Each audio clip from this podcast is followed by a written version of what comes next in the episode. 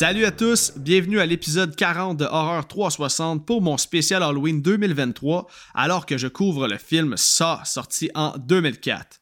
Et le podcast de cette semaine est une présentation du festival Spasme, festival de court-métrage horreur qui se déroule à Montréal jusqu'au 31 octobre. Je vous invite à vous rendre au spasme.ca pour tous les détails. Cette année, j'avais envie de vous offrir quelque chose de spécial pour mon spécial Halloween. J'ai donc décidé de recevoir nul autre que l'auteur Patrick Sénécal afin qu'il vienne nous jaser de cinéma d'horreur. Je l'ai vraiment pas invité pour qu'on jase de sa carrière d'auteur. J'avais envie qu'on découvre la, facette cachée du fan d'horreur derrière l'auteur. Puis, honnêtement, il nous a donné des réponses vraiment excellentes. Euh, il a été vraiment un bon invité. Il a répondu à toutes mes questions. On a jasé durant comme 45 minutes. Vous allez peut-être même entendre des choses inédites.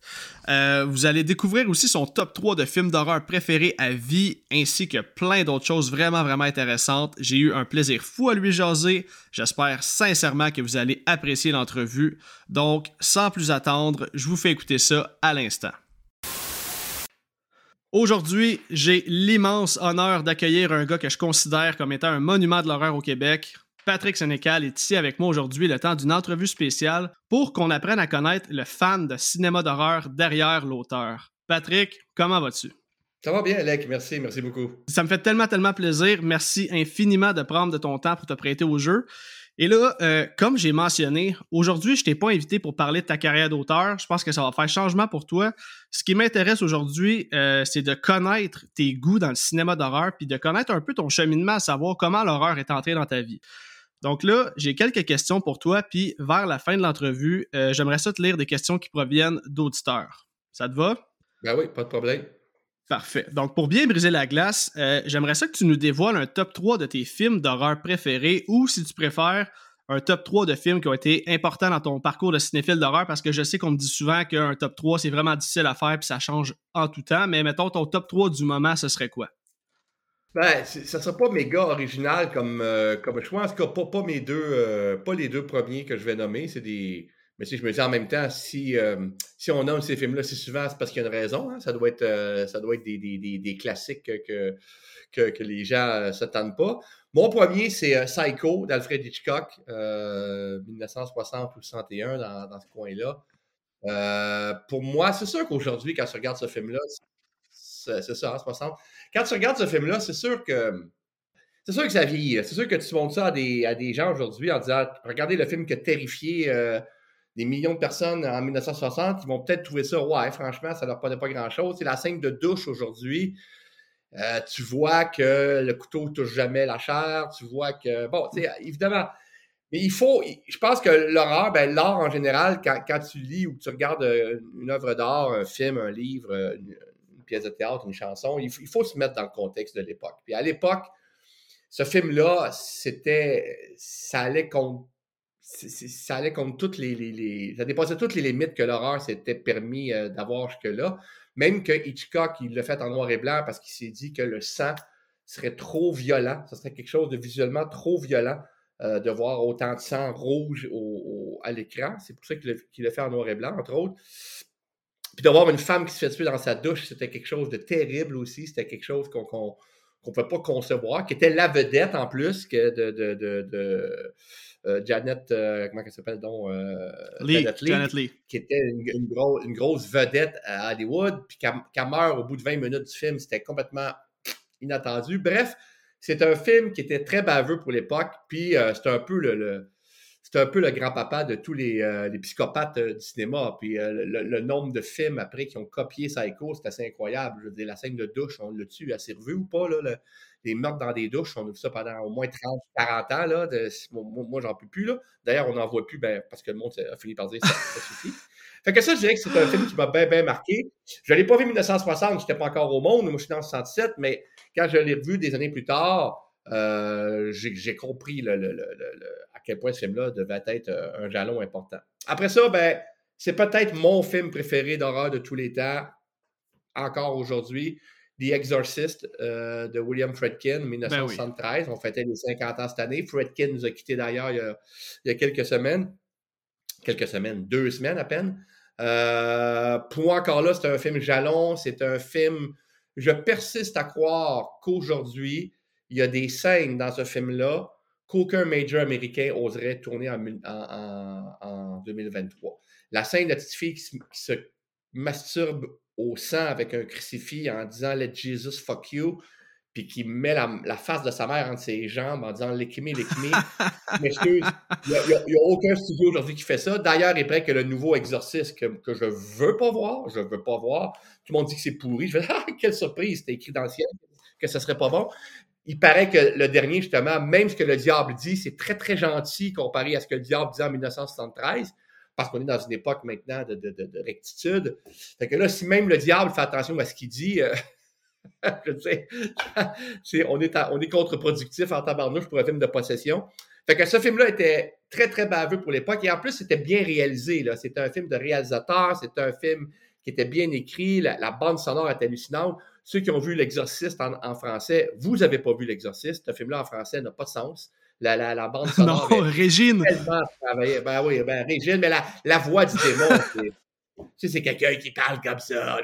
Alors qu'en anglais, ils l'ont tellement travaillé. Le documentaire explique tout comment ils ont travaillé la voix. C'est, en soi, c'est une job de fou. Là. Fait que euh, c'était encore un film aujourd'hui que je pense qui est assez inégalé dans le genre. La possession, mais vu d'un point de vue scientifique au départ, c'est très, très, très vraisemblable. C'est très intelligent. C'est très bien fait. Puis pour quelque chose de plus récent, ben plus récent, 1997, c'est quand même, bon, c'est pas hier, mais c'est un film moins connu, cela dit, mais quoique, bon, on est quand même entre, connaisseurs un peu, mais je sais pas si on peut dire que c'est un film d'horreur, mais en tout cas, si l'horreur, c'est de nous. Euh, si l'horreur, c'est de, de, de, nous tenir cloués à notre chaise, avoir la, la, la, mâchoire qui tombe à terre, qu'on dise Oh my fucking God, que c'est ça? Puis qu'on est en train de se demander si on devrait écouter ce qu'on écoute là ou pas, tellement on est mal à l'aise, ben, je pense que c'est un film d'horreur. C'est Funny Games de Michael ah. Haneke.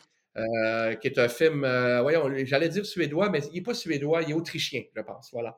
Euh, et c'est un film qui, justement, Anneke, quand elle fait ça, voulait montrer c'est quoi la vraie violence, puis que la vraie violence, il n'y a rien de glamour là-dedans, il n'y a rien de le fun, il n'y a rien de cool. Puis il montre une petite famille, un père, une mère et leur enfant, que deux, deux psychopathes habillés tout de blanc avec des gants viennent carrément jouer avec eux toute la nuit jusqu'à les éliminer un après l'autre en jouant cruellement avec leur, nerfs et leur psychologie. C'est beaucoup plus de la torture psychologique que physique, mais justement, c'est presque pire. Et, ils meurent tous les trois. Là. Il n'y a pas de punch là. Il n'y a pas de punch là. Il n'y a pas de, a pas de sauvegarde. Il n'y a pas de rédemption possible. C'est La violence, c'est ça. Tu as trois psychopathes qui vont s'amuser avec trois personnes jusqu'à temps qu'ils tuent les trois. Et c'est fini. Merci, bonsoir. C'est un film qui ne suit aucune convention, euh, justement, des codes hollywoodiens. C'est un film qui est anti-hollywoodien, ne serait-ce que par son, son look, c'est froid, c'est clinique, il n'y a pas de musique, euh, c'est très, très euh, filmé carré. Tous les meurtres, mais tous, il y en a trois, sont hors champ. C'est un film qui veut juste montrer les conséquences ultimes de la cruauté. Et c'est ma blonde est montée après une demi-heure, trois quarts d'heure. Ma blonde est montée en haut en courant, les larmes aux yeux. Elle dit Je ne peux pas regarder ça. Elle dit Je comprends pas qu'il y a du monde qui regarde ça. Euh, et, je peux comprendre. Et, moi, je connais des gens qui ont trouvé ce film-là ridicule parce qu'il y a des interventions maintenant très étranges où que les deux protagonistes s'adressent à la caméra. Bon, puis il y a même une scène, je ne vais pas dire laquelle, ceux qui ne l'ont pas vu, mais qui est très, très weird. Et il y en a que ça a fait décrocher tout le monde. Moi, j'ai trouvé ça intellectuellement très intéressant, mais c'est vrai que côté narration, c'est baveux en tabarnouche. Et Anneke l'a refait aux États-Unis, plan pour plan, pareil, mais avec des acteurs américains, c'est-à-dire euh, Tim Roth, puis. Euh, Naomi Watts. Voilà, merci. Euh, il paraît que plan pour plan, c'est la même chose, mais avec des acteurs américains. Euh, le film n'a pas eu de succès, évidemment, mais je ne suis pas surprise. C'est un film qui rentre dans. C'est un film tellement champ gauche. Mais c'est un film assez insupportable, émotivement parlant. Fait que, mettons, c'est. Même s'il y a eu plein d'autres films d'horreur que j'ai aimés, mais trois qui m'ont marqué, là, et qui, à mon avis, vont continuer à être des dates importantes dans l'histoire du cinéma d'horreur, ce serait ces trois-là. Puis j'ai comme l'impression qu'un peu euh, dans le film Funny Games, on peut retrouver un peu de ça dans ton écriture, dans tes romans, dans, le sens de la torture psychologique un peu dans certains personnages. Je veux pas m'avancer, ben mais je trouve que ça, il peut avoir un petit lien quelconque, puis je peux comprendre pourquoi tu l'aimes. Ben oui, ben merci parce que pour moi, la psychologie, c'est bien important. Je veux dire, le, gore n'a pas d'effet intéressant s'il n'est pas accompagné avant de, la psychologie qui pousse le personnage à, poser ses gestes. Sinon, ça devient du gore mm-hmm. euh, cartoonesque qui, moi, ça peut être drôle dans une comédie d'horreur, genre euh, Dead, euh, comment ça s'appelle, Brain Dead. mais si tu veux faire un film d'horreur, euh, c'est ouais, ben c'est ça, c'est une comédie. Là. Mais si tu veux faire un film d'horreur sérieux, je pense que tu peux pas échapper à, à, psychologie, à amener un minimum de psychologie à tes personnages. Ok, cool, man, vraiment intéressant. Puis là, écoute, tantôt, tu as parlé que tu es né en 67. Là, moi, je suis vraiment curieux. J'aimerais ça savoir, c'est quoi ton premier contact avec l'horreur? Mettons qu'on commence par le commencement. Te rappelles-tu, c'est quoi le premier film d'horreur que tu as vu dans ta vie? Le premier film d'horreur que j'ai vu dans ma vie, j'ai des, des flashs d'avoir comment dire, d'avoir pitonné à la TV. en fait, je pitonnais pas de même, on pitonnait avec les postes de même. Nous autres, on avait des roulettes, là. Euh, je, faisais le geste du gars qui pitonne avec une manette, mais il n'y avait pas de manette à l'époque. Euh, je me rappelle à 10 ans d'être tombé des films d'horreur par hasard en tournant des postes, mais je peux pas dire c'était quoi les noms, je peux pas dire c'était des scènes que je tombais par hasard et je faisais Oh mon Dieu, ça a l'air bien épouvantable.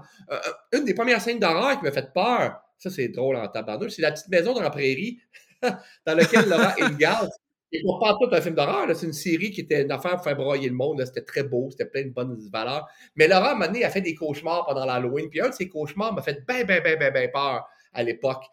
Mais le premier film d'horreur que je me que je pourrais te nommer un nom et dire ça, je, je me souviens de ce film d'horreur-là, Colin, je me demande si c'est pas l'exorciste parce que parce qu'avant, comme je te dis, c'est juste des scènes je ne peux pas nommer euh, un, film, le nom avec précision. Mais je me rappelle que l'exorciste, je l'écoutais en cachette à la télévision.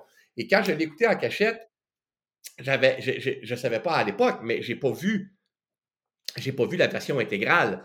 Parce que la version intégrale, j'avais passé à la télévision. Et, et, même si c'était pas la version intégrale, ça m'avait déjà extrêmement marqué. J'avais, j'avais, j'avais, ça m'a donné le goût de lire le livre. En fait, j'avais lu le livre avant. J'étais tombé sur le roman. J'ai découvert l'horreur à travers, à travers la littérature avant le, avant le, cinéma. J'ai lu des livres d'horreur avant d'en voir. Ouais, parce que mes parents contrôlaient ce que j'écoutais pas mal à la TV chez nous. Fait que les premiers films d'horreur que j'ai pu écouter, c'était en cachette à partir de 12 ans à peu près. Mais je lisais de l'horreur depuis que j'avais 10, 11 ans à peu près. Puis un des premiers livres d'horreur que j'ai lu, c'est L'Exorciste d'ailleurs. Ah, nice, nice. Mais écoute, je suis pas surpris un peu que ce soit. T'étais pas mal dans les bonnes années pour découvrir l'exorcisme. Puis là, ma prochaine question, j'aimerais ça savoir est-ce que est-ce que tu écoutes encore beaucoup de films d'horreur? Euh, En fait, ce que je veux savoir, est-ce que tu es plus du style à revisiter des classiques et euh, consommer uniquement de l'horreur des années 70-80 ou est-ce que tu t'intéresses à l'horreur moderne, à qu'est-ce qui sort aujourd'hui? Non, non, non. Je m'intéresse à, l'horreur moderne. Euh, je pense qu'il se fait des choses intéressantes. Euh, des gars comme euh, Robert Eggers, Eggers, Eggers, je ne sais pas comment le prononcer. je trouve, trouve qu'ils font des choses intéressantes. Je trouve que les femmes, en ce moment, il y a des femmes qui font des, des, des trucs vraiment intéressants. comme la femme qui a fait Relic, je pense, qu'il y a un film d'horreur qui s'appelle Relic, The Relic, je ne sais pas trop, là.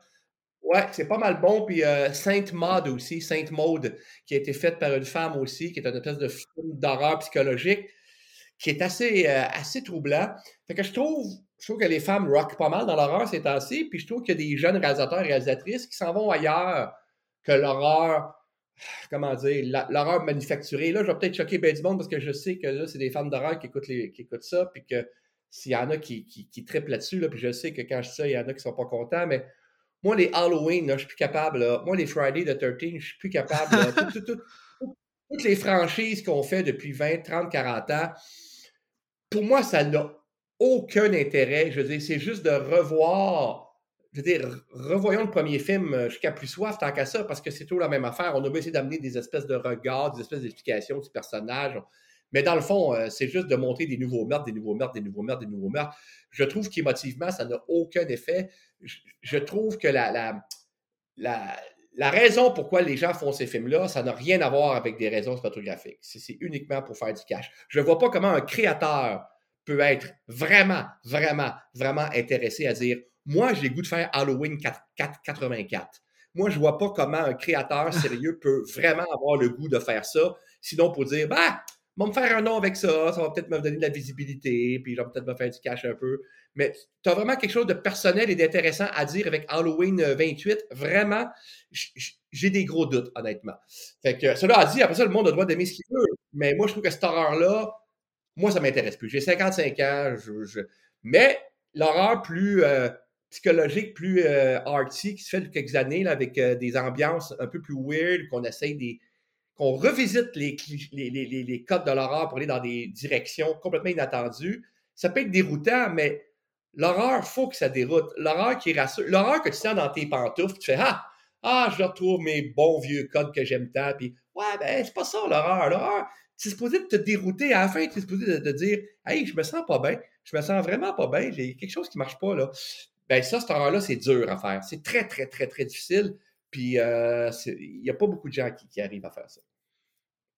Non, ben écoute, tu m'ouvres une porte. Là, euh, deux choses à dire. Ça, me fait rire parce que je suis un peu d'accord avec toi que le concept du slasher a été surutilisé. tu dis un gars qui ferait Halloween 28. Je pense à David Gordon Green qui a fait la nouvelle trilogie d'Halloween. Puis que là, ah écoute, ça a été un flop. Certains fans vont dire qu'ils ont aimé ça. Personnellement, je considère ça plus un flop qu'un succès. Puis là, il a décidé de s'attaquer à l'exorciste. Ah, puis il va en faire quoi? Ah Exactement. Trilogie, trilogie. OK, puis la deuxième affaire que je voulais dire, euh, tu parles d'horreur psychologique. Est-ce qu'un gars comme Ari Aster, tu suis un peu sa carrière, lui qui a fait Héréditaire, sa mort? Oui, oui, oui, ça, c'est un que je voulais nommer. J'aime pas tout, hein. Il y, a, des fois qui me laissent perplexe. J'ai beaucoup aimé Hereditary, ça, j'ai beaucoup aimé ça. Euh, la fin, c'est toujours ces fins euh, qui sont. la fin d'Hereditary, j'étais il veut, il veut-tu, il veut-tu nous faire rire ou c'est sérieux? J'étais comme perplexe, je savais pas trop. Mais, euh, mais en même temps, c'est intéressant, c'est intéressant parce que tu fais, ouais, c'est bizarre comme fait, mais il, il, est tellement bon réalisateur, il sait tellement comment filmer. Tu sais, comme Matt Summer. Matt Summer, Matt Summer, ça a un gros, gros problème, c'est que quand, quand, quand, les deux personnes se tuent, lorsqu'ils assistent au, suicide des deux vieux, puis qu'il décide de rester là, moi, j'y crois plus. Moi, moi, moi, pour moi, c'est un, bris de, de, un bris de cohérence, un bris de vraisemblance que je fais. Là, j'y crois tellement plus que vous restez là que peu importe ce qui vous arrive après, j'ai juste le goût de vous dire, ben, ça vous apprendra, gang de cave, d'être resté là, tu sais. Mais c'est bien réalisé, c'est bien L'idée est bonne, tout, tout, ça est bon, mais c'est ça, c'est bien réalisé encore. Mais j'ai beaucoup aimé son dernier, qui est qui est un mélange d'horreur, de, comédie. De... Moi, j'ai beaucoup aimé euh, Beau, euh, Beau, is Afraid. Là. Ça, j'ai beaucoup, beaucoup aimé ça. Ouais, tourné à Montréal. C'est ça. Mais on peut dire que c'est de l'horreur? Je ne sais pas. En tout cas, c'est du cauchemar. C'est un film cauchemardesque. Puis ça, ben, euh, la logique du cauchemar, il l'a très bien saisi dans ce film-là. Mais c'est un réalisateur intéressant. Puis quand tu essaies des nouvelles affaires en horreur, ben oui, des fois, tu peux te tromper. Tu peux aller un peu trop loin. Tu peux... mais ça, ça nous, ça nous sort de nos zones de confort. Puis ça, pour moi, euh, en horreur, on le fait. Il faut revenir à ça. Il faut nous sortir de nos zones de confort. Parce que pour moi, l'horreur, la base de l'horreur, c'est ça, de nous sortir de nos zones de confort. Entièrement d'accord, Patrick. Écoute, avant de passer à ma prochaine question, j'ai une suggestion de film à te faire. Est-ce que tu as déjà vu le film ben Speak No Evil? Bon, ben ça, ils viennent de sortir, là? 2022, euh, ouais. Hey, ça, c'est parce que t'es tellement pas le premier avec qui j'ai des discussions sur ce film-là. J'ai pas cru, j'y ai pas cru. L'idée est bonne, ah, c'est super bien réalisé, c'est super bien joué. Maintenant, hey, mais ça c'est avec ça, mais ça c'est avec Sébastien Diaz, qui est un maniaque d'horreur aussi. Lui, il a trippé ce système-là, puis je ben connais plein de monde qui ont trippé. Moi, j'ai pas cru. Moi, moi, moi j'ai pas cru.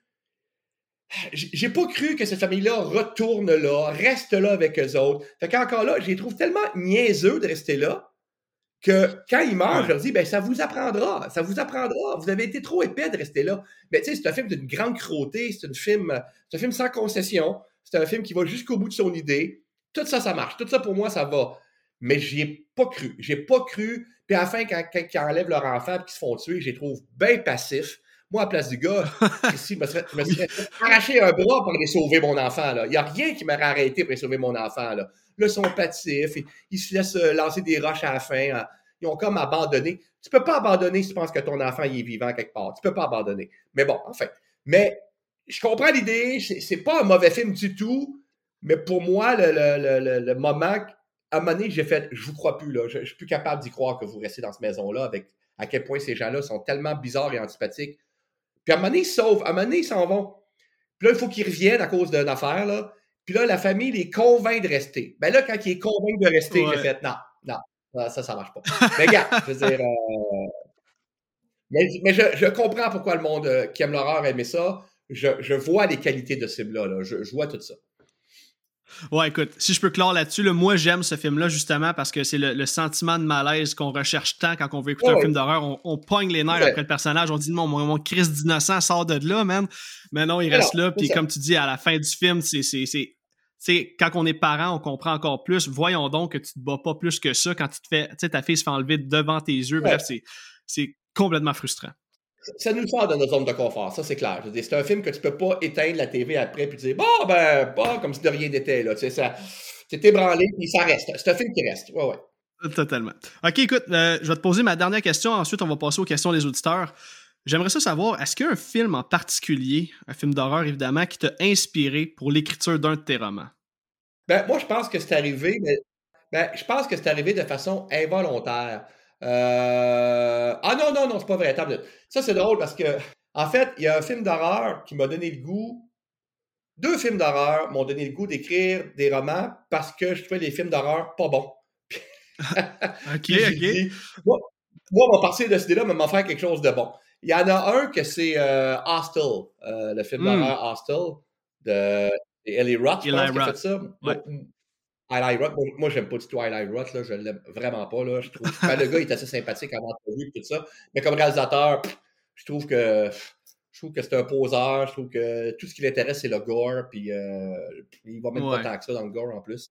Mais euh, Hostel, l'idée était bonne. Euh, des gens très, très, très riches qui, qui, qui, qui, torturent des gens, qui payent pour avoir le droit de torturer des gens.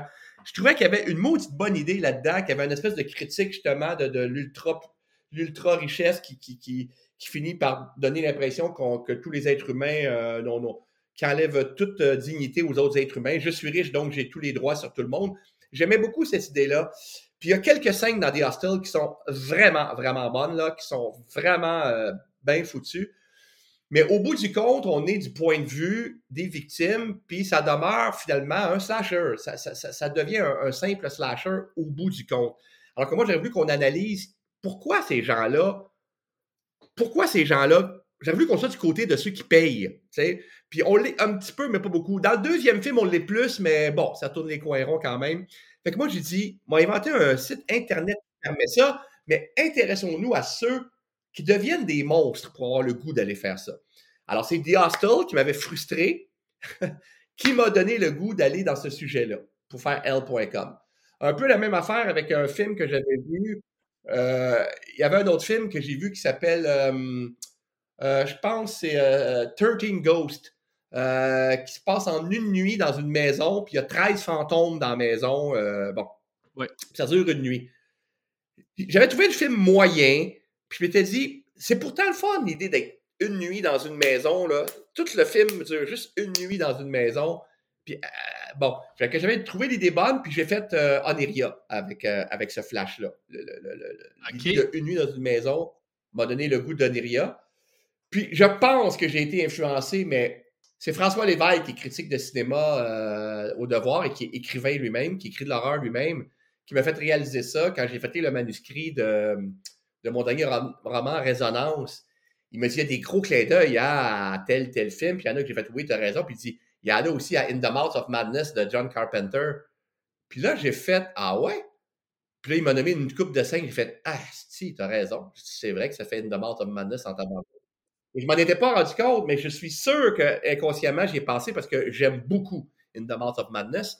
Puis les, les, les, les scènes euh, que, qui m'a dites qui ressemblent au film, effectivement, c'est des scènes du film que j'aime beaucoup. La scène dans Ruelle, entre autres. Euh, bon, des scènes comme ça que que c'est vrai que dans mon roman, il y, a des, il y a des scènes qui ressemblent à ça en tabardouche. Fait que tu vois, des fois, on peut être, euh, on peut être inspiré et influencé euh, sans même s'en rendre compte, finalement. Wow, excellente réponse. Pour vrai, je m'attendais pas à ce que l'histoire de Hell.com, ça me fascine vraiment beaucoup. Puis moi, Hostel, c'est un film que j'aime beaucoup. Et là, Roth, je suis d'accord que euh, pour certains, ça peut être un gars qui fait hein? uniquement du gore. Ouais, ouais, non, non, non, totalement, totalement. Puis c'est ça qui est beau de l'horreur, puis du cinéma en général. C'est les, opinions qui divergent. Là. Ouais. OK, écoute, euh, on va maintenant poursuivre avec euh, les, questions des auditeurs. La première question provient de l'excellent podcast Le Ministère de l'Horreur. Ils aimeraient savoir quelle adaptation cinématographique de ton travail est ta préférée?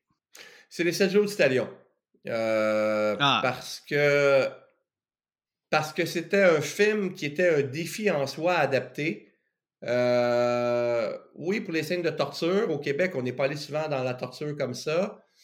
Puis pour tout aussi la. Euh, toute, euh, comment dire, la, l'intériorisation du personnage de Claude Legault, le père qui, qui parle jamais à son, euh, qui parle jamais à sa, victime finalement, pendant qu'il jamais il ne lui adresse la parole.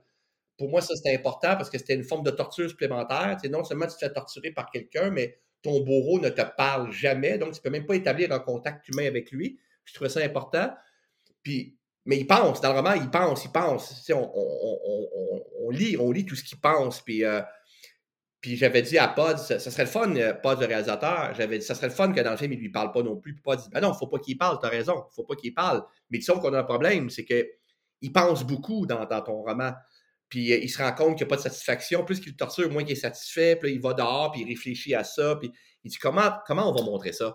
Comment on va montrer ça sans mettre de voix off, le, piège de la voix off plate, là, qui aurait dit... Euh, j'avais beau le torturer tous les jours, mais à chaque fois, je me sentais de moins en moins satisfait. C'est poche, là, ça, là. C'est pas bon, là. Il faut, trouver un moyen de le faire sentir, ça, de, le faire vivre. Alors, tout ça, ça a été euh, très complexe à mettre en image. On a trouvé des moyens, l'idée de l'orignal qui revient pourrir, bon, tout ça. Euh, le fait aussi euh, que, ben, que, Claude Legault est un Christy bon acteur. Le fait aussi que Martin Dubreuil, le gars qui fait la victime, qui est un autre maudit bon acteur, euh, on, le fait plus parler que dans le roman. Il, lui parle plus à, Bruno, le personnage. Il lui dit Ah, tu te sens, de même, hein? Tu as, l'impression. Fait qu'on dirait que des fois, la victime dit à voix haute ce que ressent le, ressent le personnage. Fait que ça, ça c'est un truc qu'on a utilisé. Fait que tout ça, il y avait beaucoup de défis.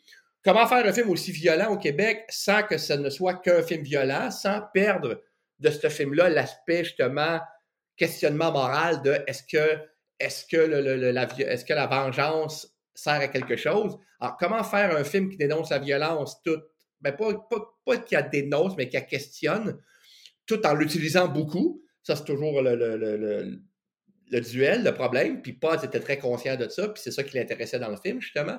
Moi, c'était juste un film gore, ça ne m'intéresserait pas, mais c'est justement ça, comment dire aux spectateurs, vous êtes content hein, qu'il fasse mal à la victime, vous êtes content qu'il fasse mal pas à la victime, mais au tueur. Vous êtes content de voir ça, mais en même temps, on veut vous montrer que vous êtes, voyeur, vous êtes, vous aussi, vous êtes habité par la haine de la vengeance. Alors, comment, comment jouer avec ça euh, chez, le spectateur? Fait que ça, c'était un beau défi dans le film. Puis, au bout du compte, je pense que moi, comme scénariste et pas comme réalisateur, je pense qu'on s'en est bien tiré. Je pense que tout cas, c'est des trois scénarios que j'ai écrits, c'est celui dont je suis le plus satisfait. C'est celui dont c'est le scénario des trois scénarios que j'ai fait, c'est celui qui, que je suis allé le plus au bout de ce que je voulais faire. Wow, ben écoute, moi, ce qui m'a le plus frappé des 7 jours d'Italion, c'est de toutes mes expériences au cinéma, dans, un cinéma en tant que tel, c'est le, visionnement le plus silencieux que j'ai vu. Le fait que tu n'as mis aucune musique dans le film, c'est encore plus frappant le build-up du personnage de Bruno, c'est ça, c'est le build-up de la haine. on n'a pas le choix d'être d'encenser ce qu'il fait parce qu'on comprend grâce au silence puis grâce justement au build-up tout le long. C'est moi c'est ça la grande force de ce film là, c'est le build-up, la psychologie des personnages puis qui, qui excuse tous les gestes qu'il va commettre au final. Et qui va finir par s'effondrer aussi parce qu'il va finir par se rendre compte pourquoi je fais ça, qu'est-ce que je fais, puis toi, et ce silence-là, à un moment donné, devient assourdissant parce que justement, tu ne peux pas te rattacher à rien. Tu on entend que les cris de la victime, que les chaînes qui tournent, que, les, que la chair qui déchire. Fait qu'à un moment donné, ça devient assez insupportable. Puis tu fais. On peut-tu vivre dans cette haine-là tout le temps? Bruno finit par se poser cette question-là. Là, je m'en vais où avec cette haine-là? Je vais aboutir où au bout, au bout du compte de ça? Fait que euh, je pense que la, c'est ça, ce silence-là devient lui-même. Euh, la pire des trames sonores, finalement. Je, là, je suis quand même curieux parce que là, toi, tu as fait quand même beaucoup de side projects. Tu as fait Patrick Sénécal Présente, qui était une excellente série d'ailleurs. Tu as fait les deux podcasts de Glace et euh, Echo. De Glace, c'est Marie-Ève Bourassa qui l'a écrit. Moi, j'ai été un peu comme le, comment on dit ça, dans le script editor de tout ça. Je veux juste le préciser parce qu'elle a fait une maudite bonne job. Voilà. Ouais, ouais, non, écoute, ben, les deux podcasts étaient écœurant, là, quelque chose d'immersif comme ça au Québec. Moi, j'étais un grand consommateur de podcasts, puis ça m'avait complètement ah jeté sur le cul en bon français. Là. Euh, mais moi, ce que j'aimerais savoir, est-ce que tu aimerais ça peut-être un jour revoir un autre de tes romans adaptés au grand écran? Ben oui, mais oui, oui, je dis pas non, hein, je veux dire, euh, je sais pas. Euh, y en a-tu un que tu vises? on peut refuser ça. Ben écoute, j'ai tellement, tellement visé longtemps Alice que j'y crois plus beaucoup. C'est quand même celui que, que, j'aimerais le mieux voir au cinéma. Puis en plus, je, je garderais le contrôle parce que je, je, voudrais que le réalisateur, si jamais on, le faisait, mais j'y crois plus tellement au Québec qu'on va faire un film comme Alice. Euh, en tout cas, pas dans les conditions actuelles du cinéma euh, québécois. Euh, non, on pas de, on n'aurait pas de subvention pour un film aussi excessif et tout ça. Sinon, ça serait lequel? Je sais pas. C'est euh, une bonne question. Ben, Flo, tu sais, il y a une couple de projets. Il y a un projet sur Flow, il y a un projet sur L.com. Je peux pas dire qui, je peux pas dire comment parce que c'est vraiment des projets encore, mais il y a des gens qui travaillent là-dessus en ce moment, mais c'est vraiment difficile parce que même les trois que j'ai fait, que j'ai écrits jusqu'à maintenant, ça a été compliqué. Euh, les subventions, Téléfilm Canada puis Sodec, ils trouvent ça élevé. Ils ont de la misère. Puis d'un côté, ils n'arrêtent pas de dire euh, Ah, euh, il faut faire des films de genre parce que c'est ça que le monde aime. Puis, euh, là, aussitôt qu'on leur propose quelque chose, ils font Oh, c'est un peu élevé, hein, c'est un peu. Mais oui, mais Asti, soyez conséquents. Vous, dites que vous voulez faire du genre, mais vous voulez faire du genre quoi? Vous voulez faire du genre gentil? Vous voulez faire du.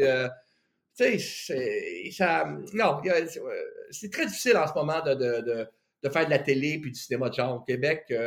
c'est très, très, très, très fait que je suis bien content d'écrire mes romans parce que là, tout le monde me sac la paix, puis euh, je peux faire ce que je veux.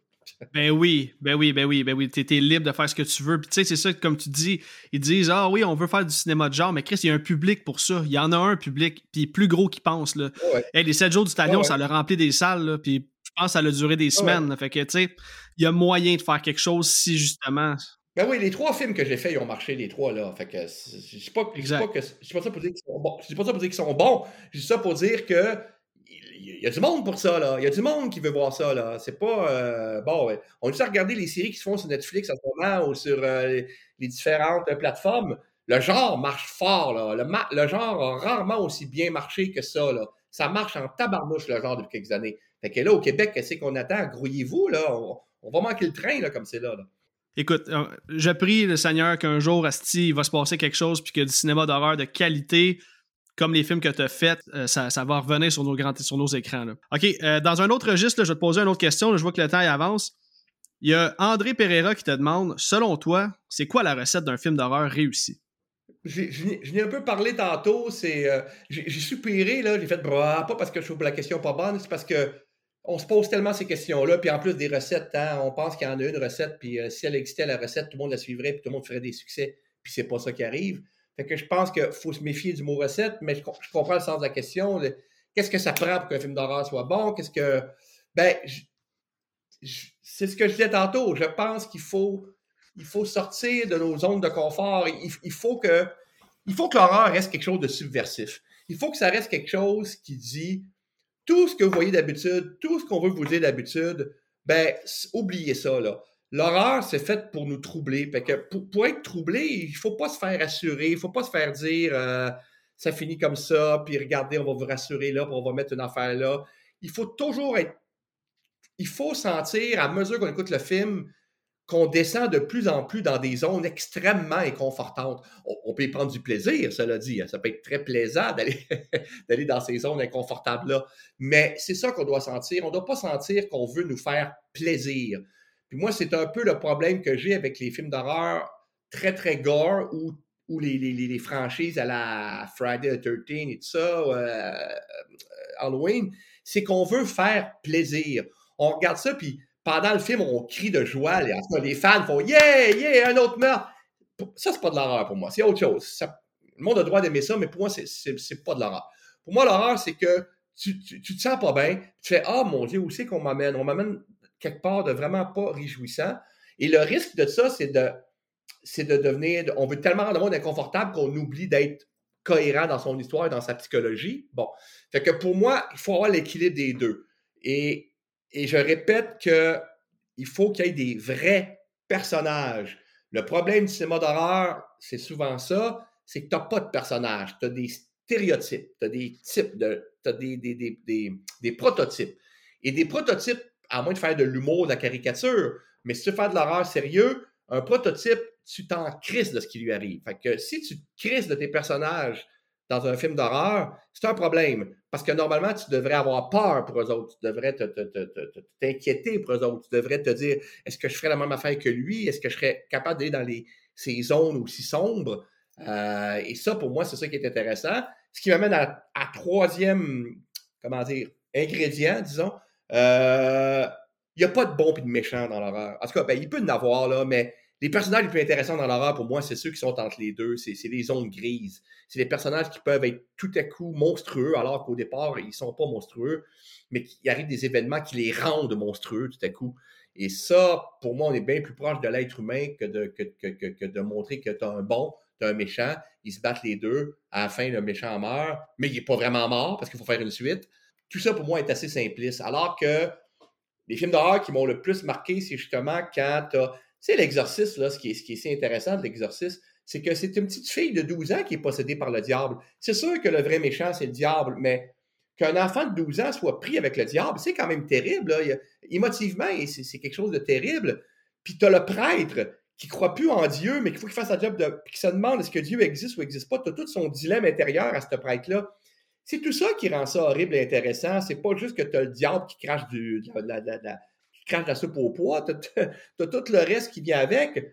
Norman, euh, Psycho, quand tu réalises à la fin que le méchant, c'est Norman Bates lui-même, qu'on pensait que c'était la pauvre victime de sa mère, tu comprends à la fin que c'est lui, le petit fou. C'est freakant, là. Alors, c'est ça l'horreur. c'est cool. Il n'y a, plus de zone, il y a plus de zone claire. Il n'y a plus de zone claire.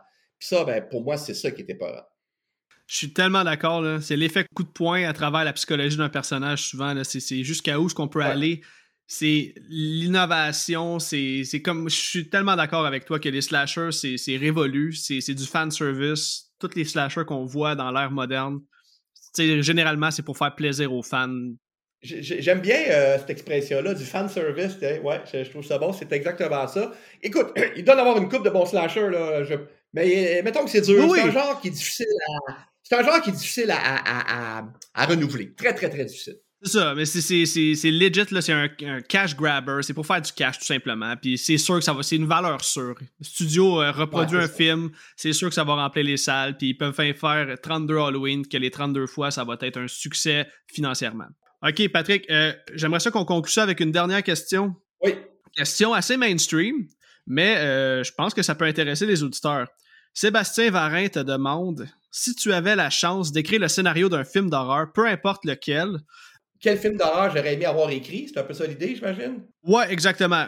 ouais, exactement. Peu importe l'époque, quel film d'horreur aurais-tu aimé avoir écrit? Ben, euh, j'aurais aimé avoir écrit L'Exorciste. J'aurais aimé avoir écrit ça parce que, parce que justement, ça, ça, ça a tout ce que je dis depuis tantôt que j'aime de l'horreur. Puis, toute, toute, la première partie du film et du livre qui essaie de trouver des raisons médicales pourquoi qu'elle est comme ça, c'est que tout, tout le début est tellement vraisemblable on, dirait dirait un film psychologique, on dirait, pas un film d'horreur. S'il n'y avait pas le début, début du film, avec la prêtre qui est en Iran, puis qui voit le, démon, on ne rappelle plus son nom, en pierre et tout ça, si tu enlèves ce début-là, puis que le film commence de nos jours, à New York, avec euh, la mère qui va tourner son film, sa petite fille, tout, tu penses que c'est un film psychologique d'une enfant qui est en train de devenir schizophrène ou quelque chose de même? Parce que tout est fait pour qu'on pense que c'est ça.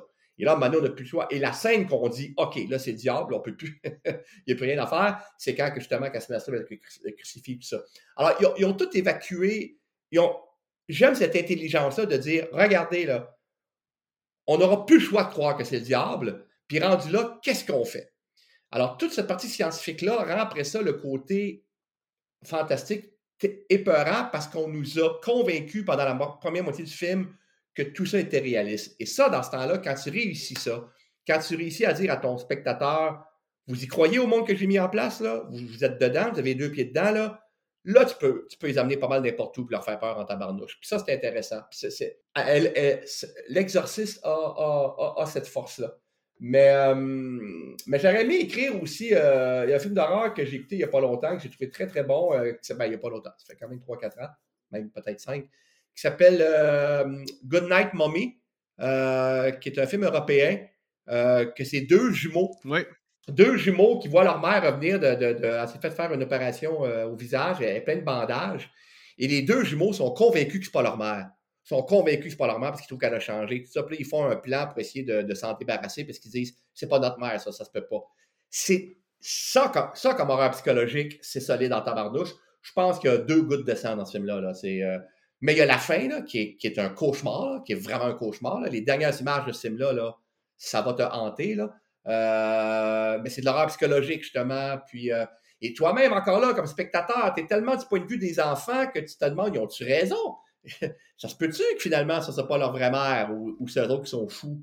Euh, puis encore là, les bons et les méchants, c'est un peu les mêmes parce que ces enfants-là, d'un côté, ils ne reconnaissent pas leur mère, donc tu es, sympathique à eux, mais en même temps, ils font un plan pour en arriver à tuer leur mère. Tu fais, si, ils sont fous. Puis la mère elle-même, es-tu bonne ou est pas bonne? Est-ce leur mère ou c'est vrai que c'est parce qu'on y voit pas en face à la femme, là, elle a ses bandages tout le long, là. Fait que tu sais plus qui est qui dans ce film-là, c'est assez. Euh, c'est assez. Euh, j'aurais aimé ça écrire ça. J'aurais aimé ça écrire une histoire c'est un film qui te fait poser la question. Tu penses que tu as deviné la twist dès le début, puis finalement, là, ils te mettent toujours de quoi dans les dents, puis t'es comme Chris, c'est ça, c'est ça? Ah ouais. Puis à un moment donné, tu comprends. On ne dira pas c'est quoi le, punch, là. Un moment moi, bon, moi, j'en ai vu tellement, puis moi, j'ai compris euh, assez vite. Mais même quand tu le comprends, c'est super intéressant de voir quand même comment il joue ça. Comment il joue ça. Comment il s'arrange pour que. Puis la fin, fin, fin est quand même terrifiante. Même si tu as compris le punch, la fin est quand même assez terrifiante. Totalement d'accord. Écoute, Patrick, euh, c'est là-dessus que l'entrevue va se conclure. Tu été un invité écœurant. Tout le monde me disait, tu vois, Patrick Sénécal, vraiment généreux comme gars. Puis tu poses une question, puis il, il part, puis c'est exactement ce que j'attendais, puis ce que, ce, que, ce que je voulais. Puis écoute, tu été vraiment un super bon invité. Euh, un énorme merci de m'avoir accordé de ton temps pour venir à Horreur 360. Puis là, avant qu'on se quitte, j'aimerais ça. Euh, T'as-tu des trucs à plugger? Qu'est-ce qui s'en vient pour toi prochainement? Là? Ah, écoute, euh, je suis en train de finir mon roman, là, euh, mon, prochain roman. Là. En fait, je il, est fini, mais je suis en train de le, peaufiner, là, qui va s'appeler finalement, après plusieurs titres, euh, il va sûrement s'appeler Civilisé au pluriel.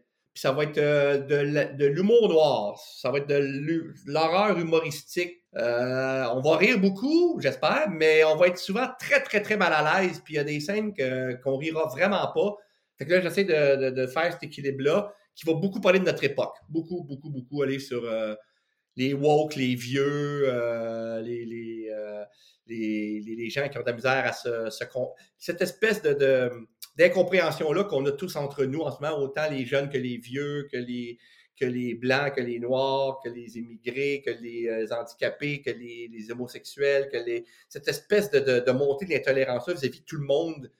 Je, je, de ça beaucoup à travers cette histoire-là je, ris de tout le monde, mais tout le monde a d'humanité aussi là-dedans. Fait que, euh, en tout cas, je sors pas mal de ma zone de confort avec ça. Fait que euh, j'ai hâte de voir comment ça va réagir. Puis il y a toujours aussi mes, euh, mes livres, ben pas mes livres, mais mon.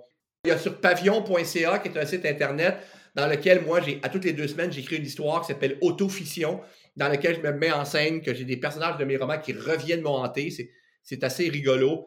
Puis ça fait un an que je fais ça, puis à toutes les deux semaines, je sors un ça, il faut s'abonner à ça. Là. Ça ne coûte pas cher, c'est 4 piastres par mois. C'est euh, à toutes les deux semaines, je sors euh, la suite de cette aventure-là qui devrait se terminer dans à peu près 3-4 euh, mois. Là. fait que ça, c'est l'autre affaire que je fais en continu tout le temps sur pavillon.ca.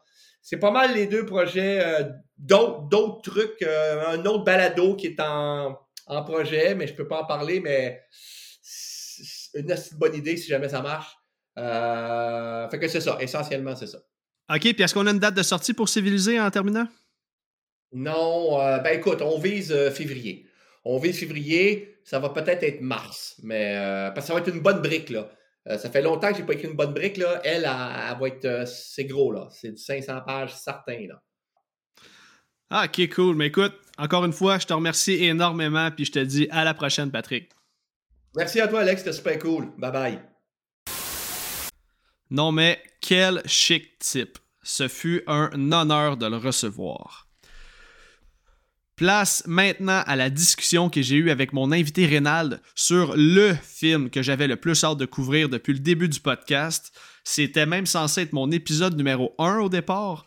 Je suis vraiment content d'avoir attendu pour avoir un peu plus d'expérience. J'espère sincèrement que vous allez aimer l'épisode et si c'est le cas, venez commenter le post sur Facebook ou sur Instagram pour me donner votre opinion.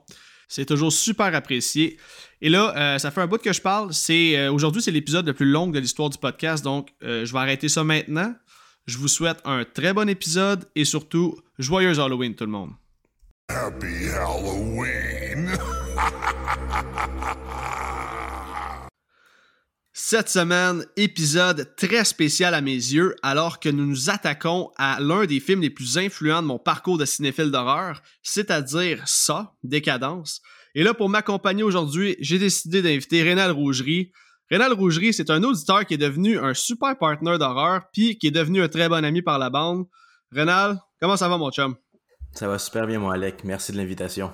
Ça me fait extrêmement plaisir. Puis, tu sais, comme on partage un amour commun pour cette franchise-là, c'était un no-brainer pour moi de t'inviter aujourd'hui. Et là, est-ce que tu es prête à analyser ce que je considère comme étant un des meilleurs films d'horreur ever made? À 100%, j'ai très hâte euh, d'analyser puis de montrer aux gens qu'il n'y a pas juste le gore porn derrière le film. Là, je vous avertis aujourd'hui, euh, on va parler de la franchise en entier. On va faire un genre de survol avant de parler du film original. Donc, euh, si t'es pas familier avec la franchise ou que t'as pas envie de te faire spoiler les autres films, je te suggère d'avancer l'épisode de 10-15 minutes, peut-être même 20. Euh, et là, ben c'est ça. Je veux prendre un petit 30 secondes pour présenter un peu le plan de match de l'intro avant qu'on entre dans le film. Tout d'abord, comme je viens de dire, on va faire un survol rapide de la franchise en donnant un peu notre opinion sur chacun des films de la franchise en partant du deuxième. À la fin de notre survol, euh, on va faire un top 3. Dans le fond, on a, on a préparé chacun un top 3 qu'on connaît pas. Je sais pas celui de Rénal, il connaît pas le mien. Euh, des meilleurs traps, des meilleurs pièges de la franchise. Et on va ajouter avec ça une mention honorable pour faire, dans le fond, un top 4 si on veut. Et par la suite, on va revenir au film d'aujourd'hui avec notre appréciation générale du film, va suivre la fiche technique, les fun facts, et ensuite, ça va être le pas à pas du film. Donc là, euh, je vous le dis tout de suite, les spoilers pour la franchise, ça commence maintenant. Ok, Décadence 2, man. On passe fort. Je vais commencer avec mon opinion. Tu me, donneras la tienne par la suite. Puis si tu veux, tu commenceras avec ça 3. Puis je te donnerai mon opinion par la suite. Puis on, défilera comme ça. Dans mon cas, Décadence 2, je sais que c'est le préféré de beaucoup de gens. Euh, je suis pas prêt à dire ça. Par contre, je trouve que c'est une bonne suite dans l'ensemble. Mais je trouve qu'après un premier film tellement époustouflant, le 2 est un peu soft côté scénario. Euh, ils ont voulu instaurer un peu de drama dans la relation père-fils entre Matthews et son fils, mais personnellement, moi, j'y crois jamais vraiment. Puis je crois pas au motif de Matthews euh, concernant sa sincérité pour retrouver son fils. Il est ultra cliché, j'ai trouvé, euh, dans son rôle de policier à bout. Par contre, le film contient un des pièges les plus intenses avec la piscine de seringue. Et je dois avouer que la twist finale est quand même solide. Tu penses quoi de Décadence 2, toi? Euh, je, te dirais, Alex, c'est à peu près la même chose. Je trouve que ce, euh, que j'aimais beaucoup dans le premier, c'était le fait qu'on pouvait se promener un peu à travers le film sans rester nécessairement dans la salle avec euh, les deux personnages principaux. C'est ce qu'on vit, je trouve, un peu plus dans le deuxième. Donc, vraiment, la, 80% du film, c'est vraiment ce qui arrive aux personnages, la confrontation des personnages dans la salle, ce qui est c'est intéressant de voir euh, l'espèce de panique, la, violence, l'espèce de méchanceté envers les personnages. Le meilleur doit survivre, mais euh, j'aimais quand même un peu plus. Euh, je trouvais que c'était quand même un peu trop renfermé. c'est ce que Décadence peut apporter souvent, c'est correct. On va le découvrir dans les autres films. Mais je trouvais que c'était un petit peu trop drastique de passer du premier au deuxième de cette façon. Ok, cool, man. Puis pour enchérir avec ce que tu dis, je trouve que, ben en fait, pas que je trouve, mais Décadence 2, c'est vraiment le premier opus qui a euh, instauré les groupes qui vivent une game ensemble. Tu sais, dans Décadence 1, ben, on est sont seulement deux. Puis là, par la suite, Décadence 2 et pratiquement tout le reste de la franchise, il y a toujours une game qui inclut plusieurs joueurs. À l'exception de Décadence 3, justement, fait que on va s'en aller là-dedans. Tu penses, c'est quoi ton opinion de euh, ça 3? C'est, euh, t'amènes exactement mon point principal. J'aime beaucoup l'aspect de suivre euh, le, le, développement du personnage, de le voir confronté euh, par lui-même. C'est un peu comme son film. c'est le dernier avec possiblement Jigsaw, mais la présence physique, je veux dire. Mais par contre, c'est quand même un film vraiment basé sur le parcours de Jeff. donc, l'aspect de lui versus quelqu'un tout seul, je trouvais ses propres défis, je trouvais ça très intéressant. Ça rappelait un peu encore la magie du premier, qu'on parle beaucoup de Gordon, de son parcours. Là, on s'attaque vraiment à un personnage précisément Euh, on part moins partout, on donne plus de temps à un personnage versus les autres films, que c'est peut-être trop court sur certains. on n'est pas au courant de tous les combats des autres. Là, au moins, on sait vraiment parfaitement là, qu'est-ce qu'on doit suivre. Puis euh, je trouve que ça 3, les des méchants kills vraiment euh, sont, sont, très très très très très divertissants. Ouais, ben d'accord. Écoute, pour moi, le troisième opus, euh, ce film-là a une place spéciale dans mon cœur. C'est un des premiers DVD que j'ai possédé. J'avais un petit DVD portatif, j'écoutais souvent des films dans ma chambre. Puis Décadence 3, je me souviens, c'est un des premiers films que j'ai acheté, je capotais. C'est aussi euh, le Décadence que j'ai vu le plus souvent. Jusqu'à tout récemment, là, Saw 3, ça se situait au top de mon classement, même avant l'original. Et là, c'est durant ma réécoute pour le podcast que le film a perdu beaucoup de son charme. Euh, le personnage de Jeff, hein, communément appelé Slow Ass Motherfucking Jeff, par James A. Janice de la chaîne Dead Meat. Euh, il se fait surnommer comme ça dû à son manque de vivacité dans sa prise de décision. Puis quand tu le réécoutes plusieurs fois, ça vient gossant par moments. Là. Il, il est tout le temps là en train de se demander qu'est-ce que je fais, qu'est-ce que je fais, mais Chris agit, man. Il y a quelqu'un qui est en train de mourir en avant de tes yeux. Bref, ça, ça vient gossant à la réécoute, puis ça perd un peu son charme règle générale, Saw 3 est un excellent film. Et euh, ce que j'aime le plus de ce film-là, c'est qu'il contient l'une des meilleures traps de toute la franchise, en plus d'avoir une excellente twist finale.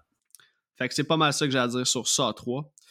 OK, euh, Saw 4 maintenant, je vais commencer parce que euh, ce film-là détient maintenant la première place dans mon classement après l'original. Selon moi, écoute, j'ai vu plein, sur Letterboxd, j'ai vu plein, plein, plein de classements où Saw 4 arrive en dernier ou genre dans les trois derniers, puis je comprends vraiment pas parce que ce film-là contient tout qu'est-ce qu'un fan de la franchise Saw peut aimer. OK? Euh, selon moi, ça contient le meilleur ratio de trap, euh, j'adore l'intro, j'adore le pacing, j'adore l'introduction du détective Stram et surtout, je capote sur Hoffman, qui est mon personnage préféré de la franchise. Là. Et euh, Hoffman, dans ce film-là, commence son vrai règne de successeur de Jigsaw. Euh, j'ai vraiment aimé aussi l'histoire de Riggs, celui qu'on va suivre tout au long du film. En fait, son histoire à lui, c'est ma préférée de la franchise aussi. J'aime vraiment son parcours. Les traps auxquels il fait face sont débiles mentales. Euh, ce que je peux dire aussi, c'est que Saw 4, selon moi, encore une fois, ça contient la meilleure twist de toute la franchise. À noter que là, j'exclus pratiquement toujours l'original dans mes opinions, puisque le premier est supérieur en tout point à tous les autres films de la franchise, évidemment. Euh, c'est pas une cachette pour personne. Donc oui, pour moi, Saw 4 est maintenant le nouveau roi à détrôner de la deuxième place. Penses quoi de ce film-là, toi? Euh, effectivement, t'es pas le seul à me faire remarquer que dans beaucoup, beaucoup, beaucoup de rankings, effectivement, il est très, très bas, voire quasi dernier. Puis je suis dans la même opinion que toi. Je trouve que c'est le meilleur modèle de l'histoire qu'on peut suivre dans une décadence. Le dosage entre euh, ce qu'on a, la fameuse violence des traps versus l'histoire à suivre, euh, la confrontation Hoffman puis Stradam, c'est incroyable. C'est, ça rappelle vraiment les un peu la confrontation qu'on voit dans les héros versus les vilains. le, Laurie Strode qui suit son Michael Myers, Andy Barclay avec Chucky. C'est cette espèce d'infinité-là que c'est malsain, mais tu veux quand même le suivre. C'est euh, définitivement, moi aussi, mon préféré. Puis mention honorable beaucoup à, euh, à l'opening. Donc, la scène de morgue. Je pense que depuis que j'ai peut-être 10, depuis qu'il est sorti, je pense que j'écoute cette scène-là peut-être euh, deux fois par mois, là, minimum. J'adore le réalisme que c'est, j'adore cette introduction-là. en tant que fan, es vraiment, tu réalises que tu es rendu là. Le Jigsaw a quitté le monde des vivants mais euh, tu sais très bien que son œuvre continue. Avec cette espèce d'alternative de prendre, euh, de considérer qu'il sera plus là, mais qu'on va suivre, euh, c'est vraiment incroyable comme écriture. 100% d'accord, j'avais même pas noté dans mes notes, mais c'est vrai que la scène d'ouverture, je pense que c'est la scène la plus gore de toute la franchise. C'est vrai, il y a beaucoup de réalisme. On voit des tripes, on voit l'ouverture d'une cage thoracique, man. il se fait faire la passe en style bonhomme. Ben pour ajouter, euh, on est toujours habitué des fois de voir les vilains disparaître si on veut, être pas certain, à la Jason et tout, mais là, il n'y a aucune chance là tu il sort le pancréas tu le sais qu'il reviendra pas dans un dans une suite là fait que ça installe vraiment une certaine interrogation pour la suite très intéressant Ouais, non, 100% d'accord, man. Euh, ça, 5 maintenant, je pense que c'est un des mal-aimés de la franchise, en tout cas dans mon cas. Mais encore une fois, c'est un film qui divise. J'ai vu beaucoup de monde le mettre dans le top de leur classement, autant que j'ai vu beaucoup de monde le mettre euh, dans le bas de leur classement. C'est pas un film qui est en milieu de peloton, si on veut. Ben écoute, moi je vais faire ça vite. Là. Ça, ça a longtemps été celui que euh, j'aimais le moins de la franchise. Parce qu'il manquait de violence. C'est probablement le ça le moins violent, euh, que le moins de sang de toute la franchise. Mais par contre, c'est en revisitant tous les films, comme j'ai fait avant cet épisode-là, euh, qu'on apprend l'importance de ce film-là dans la saga, parce que Saw 5, c'est le film qui explique le plus de choses. On répond à plusieurs questions de Saw 3 et Saw 4. Euh, la guerre entre Stram et Hoffman bat son plein. Puis la finale de ce film-là, malgré que j'aime pas le film, je pense que c'est la plus brutale de tous les films. Mais ça, c'est mon opinion de ton côté? Pour la fin, euh, ouais, c'est définitivement un revirement, une des meilleures twists depuis le premier, euh, si c'est pas la meilleure twist, 100%. Et euh, moi, par contre, là-dessus, je trouve que les, au niveau des kills, j'ai quand même un certain, respect pour plusieurs kills. C'est plus émotif comme film. comme tu dis, on, on, oublie un peu les traps pour se concentrer un peu sur le backstory, un peu plus de Jigsaw, entre autres. Euh, puis euh, l'avènement, c'est sûr que là, Hoffman domine ce film-là, puis euh, ah on, découvre, on découvre vraiment son personnage. Là. Dans, le, dans le 4, c'était déjà très très bien. Il lidait, mais là, là, par contre, on voit vraiment le combat, son, son ascension personnelle de prendre le devant sur l'héritage de Jigsaw. C'est c'est époustouflant. Très bon acteur. maintenant, on va passer à Décadence 6. Je pense que c'est à partir du sixième volet qu'on commence à comprendre que les studios voyaient ça comme euh, voyaient ça, hein, ça, ça peut être mélangeant. comme Ouais, exactement. Comme une occasion de faire un gros coup de cash. Là. Mais malgré tout ça, je pense que dans ça 6, euh, on embarque dans l'histoire et euh, on comprend vraiment le motif de Jigsaw à vouloir donner une correction à des employés d'une firme d'assurance corrompue qui pensent qu'ils peuvent décider de qui peut vivre ou mourir selon Jigsaw, c'est tu dois prouver que tu mérites de vivre, tandis que eux décidaient qui pouvait vivre ou mourir seulement euh, selon des chiffres, selon des, des standards qui veulent rien dire. Finalement, ils choisissaient leur, monde au hasard pratiquement. Je dois avouer que les 20 dernières minutes de 6 redonnent vie au film, puis la twist finale est quand même explosive, puis c'est vraiment bien écrit. OK, euh, je vais poursuivre le reste de la franchise toute seule parce que j'avais demandé à Rénal euh, d'écouter la franchise au complet. Manqué de temps, bien correct. Je vais poursuivre avec euh, Saw 7, Jigsaw et Spiral. Je vais faire ça vite fait. Et on va finir ça avec Saw X, que oh, justement on est allé voir au cinéma ensemble. Fait que ça, on va pouvoir donner une opinion plus approfondie. Si on passe à euh, Saw 3D, donc le septième volet, c'est un film mal aimé, euh, souvent, on le retrouve dans le top 3, le bottom, le bottom top 3, parce que j'ai vu aucune personne mettre ce film-là minimum dans son top 5. C'est le film le plus cash grabber de toute la franchise, malgré la pire scène d'intro de tous les films, où ils font genre un piège public, là, où ce que deux gars se battent pour une fille. Ça fait aucun calice de sens. Eux se réveillent de même, comme si personne s'était rendu compte que Chris avait bâti un piège en plein milieu d'un espace public puis que tout le long, il n'y a personne qui, qui, regarde ce qui se passe dans la boîte, sauf quand les deux gars se réveillent là, tout d'un coup. Ah! Ah, mais qu'est-ce qui se passe? Mais voyons donc, il y a du monde ici. Bref, ce piège-là me fait chier. Ça, 3D, ça va euh, réussir quand même à bien boucler la boucle concernant les dernières volontés de Jigsaw. C'était censé être le dernier décadence là, à la base, mais évidemment, dans une franchise, on connaît ça. Hein. Quand un film a du succès, on trouve toujours le moyen de le faire revenir d'une façon ou d'une autre. J'ai vraiment. En fait, le gros point positif de ce film-là, c'est qu'ils ont ramené le Dr. Gordon dans l'équation. On a enfin su ce qui s'est passé avec lui à la fin du premier film. Malgré tout ça, il y a quand même des bons kills dans ce film-là, mais euh, on sent très bien que le film a été tourné simplement pour le cash lui, c'est le film que je vais passer le plus vite. Le film d'après, c'est Jigsaw. Euh, c'est le film que j'aime le moins de toute la franchise. Il se trouve dixième sur 10. J'ai, honnêtement, j'ai rien aimé. Autant au niveau des personnages que le fait que ce soit un prequel qui nous est révélé à la fin. C'est comme ça le major spoil. Les personnages sont inintéressants, les décisions stupides. Honnêtement, j'ai vraiment pas cru. Puis le, l'acolyte de Jigsaw, si on veut, là, euh, en tout cas, le, reveal de la fin, oui, c'est surprenant, mais c'est pas crédible. Puis bref, j'ai vraiment pas aimé ce film-là.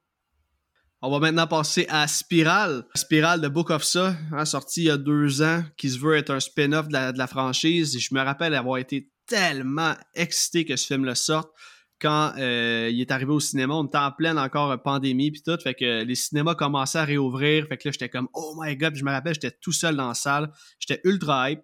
Hype, pourquoi? Parce que j'étais un fan de la franchise, puis euh, j'avais des grosses attentes. Je me disais, en fait, je me croisais les doigts pour pas que ce film-là soit un flop. À ma grande surprise, quand euh, je lis les commentaires des internautes, je me rends compte que ce film-là divise beaucoup. C'est un film avec un très bon casting, mais avec une twist qu'on devine au premier instant si on est moindrement impliqué dans cette franchise-là. Je me rappelle, le premier que j'ai accusé, ben, à la fin, c'était lui, puis j'étais comme, bon, c'était quand même obvious, mais bref, malgré tout, le film nous amène quand même très bien dans l'univers de ça. Euh, je pense que Chris Rock a quand même réussi euh, ce point-là. J'ai un peu moins aimé le fait qu'il ait écrit le film, il a ajouté ses propres lines de comédie pour puncher et tout, mais ça n'avait pas vraiment sa place dans un film de ça. Qu'est-ce que je peux dire aussi? Le fait que Jigsaw soit pas impliqué, c'est un peu ça aussi qui fait en sorte que le film se trouve au bas de ma liste, parce que tu peux pas faire un ça sans Jigsaw, évidemment. La twist de la fin est ridicule. J'ai d'ailleurs écouté un, top 55 de toutes les traps en ordre en partant de la pire trap à la meilleure trap sur YouTube. Et euh, la pire trap, selon ce classement-là, se trouvait euh, dans Spiral. Et c'est la trap de la fin quand euh, Samuel L. Jackson. C'est ça, Samuel L. Jackson? Ouais, c'est ça. Il, est, attaché, puis il y a comme des guns, puis comme s'il était une marionnette. Puis en tout cas, c'est complètement ridicule. La police va l'abattre de sang-froid quand c'est clairement pas lui qui a levé l'arme pour les En tout cas, c'est complètement ridicule, puis j'étais entièrement d'accord. Il y a une autre, un autre piège dans toute la franchise, je me rappelle même plus c'est dans lequel. Je pense que c'était dans ça 3D. On voit un flashback d'une fille qui est comme dans une rencontre de ceux qui ont survécu au piège de Jigsaw. Je sais pas si tu t'en rappelles un peu de mémoire, mais euh, bref, elle, dans son piège, on la voit assise comme à bout de bras sur une poutre, puis en bas d'elle, il y a genre plein de tondeuses virées à l'envers avec la lame qui tourne. Puis elle est comme en face de son mari abusif. Mais là, c'est qu'on voit juste le, flashback, mais on n'a aucune mise en contexte. Genre, normalement, quand tu es dans une trap, tu te réveilles. Comment tu peux te réveiller pendu au bout d'un esti de poteau, puis elle va réussir à avoir raison de lui juste en crissant une claque d'en face, puis là, il va tomber en bas. Bref, c'est un genre de flashback de 15 secondes, mais c'est complètement ridicule, puis ça n'a vraiment pas sa place. Ça, c'est mon opinion à moi. OK, euh, là, ça fait un bout que je parle. Rénal, ça X, t'en penses quoi? Une belle surprise, euh, définitivement. Ça faisait longtemps. Euh, si on enlève Spiral, qui, est récent, puis comme tu dis, c'est pas vraiment, c'est un spin-off. Donc, si on compare, si on considérait le long congé entre ça 3D et ça X, ça a vraiment fait du bien. C'était nécessaire, je pense. On est rendu dans une autre époque, donc c'est important de remettre les franchises à jour. contexte, plus plus émotif, plus proche. Donc, on a un, John Kramer, euh, si on veut, POV. Donc, euh, un film selon sa propre vue, sa propre expérience. Donc, euh, c'était un, un, bon film. Là. Je ne saurais pas par où commencer.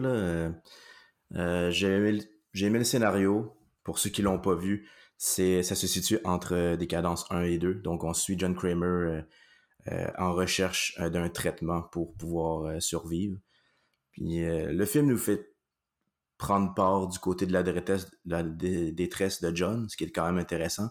Mais on, est loin du décadence. Par exemple, comme on parlait, le décadence 4, qui est vraiment le modèle parfait. Là, on est des années-lumière de ce style de film-là. Donc, faut, faut y aller ouvert à une nouvelle réalité. Ouais, non, je suis bien d'accord. J'ai quand même écrit un long paragraphe sur ce film-là parce que évidemment, j'étais tellement hype, encore une fois, quand on est allé le voir au cinéma. Tout le long, j'avais le sourire fendu jusqu'aux oreilles. Puis c'était avec un pas de recul que je me rends compte que le film n'est pas si bon que ça. Ok, je vais m'expliquer. Sachant que Tobin Bell serait de retour avec un rôle majeur, puis que le réalisateur Kevin Grooter euh, était de retour lui aussi, les attentes, comme j'ai dit, étaient vraiment plus qu'élevées. Kevin Grooter, il est impliqué depuis l'original. Je pense que ça 1, 2, 3, il était monteur. Et à partir de Saw 4 ou Saw 5, je me rappelle plus trop, euh, c'est lui qui est réalisateur du reste de la franchise. Fait que c'est vraiment un gars qui connaît la sauce décadence. Il est impliqué depuis le début. Fait que je m'attendais vraiment à de quoi de gros. Et là, comme le film se déroule entre Saw 1 et 2, comme tu as dit, on se demandait vraiment quelle avenue qu'il allait prendre pour nous donner une nouvelle aventure originale. Je pense quand même que le film a répondu largement aux attentes des fans avec en prime le retour de Amanda Young. Euh, comme j'ai dit, je souriais vraiment comme un enfant durant mon écoute, mais je cherchais toujours à me faire surprendre, chose que j'ai pas réussi jusqu'à la, euh, scène post-credit. Spoiler alert, je vais le dire quand même, mais on voit, on revoit, je dirais pas qui, mais on revoit un personnage de la franchise bien connu, personnage que j'aime beaucoup, clin d'œil, clin d'œil. Sauf qu'il y a un gros mais? Un gros, un très gros mais à ce film-là. Tobin Bell, il a quand même vieilli de 20 ans entre ça 1 et ce film-là qui se veut comme quelques mois après l'original. Puis dans Saw 4, OK, on apprend que John Kramer, alias Jigsaw, est mort à 52 ans. Donc, si on se fie à son allure là, dans Saw X, là, il a l'air d'avoir 85 minimum. Là. Il a pas l'air d'un gars de 50 ans. Bref, je comprends que ça reste des détails. Puis je suis quand même vraiment content qu'il soit revenu pour faire un film. En plus, qu'il ait offert sa meilleure performance en carrière. Ça, j'y donne. En fait, peut-être pas en carrière, mais pour la franchise Décadence.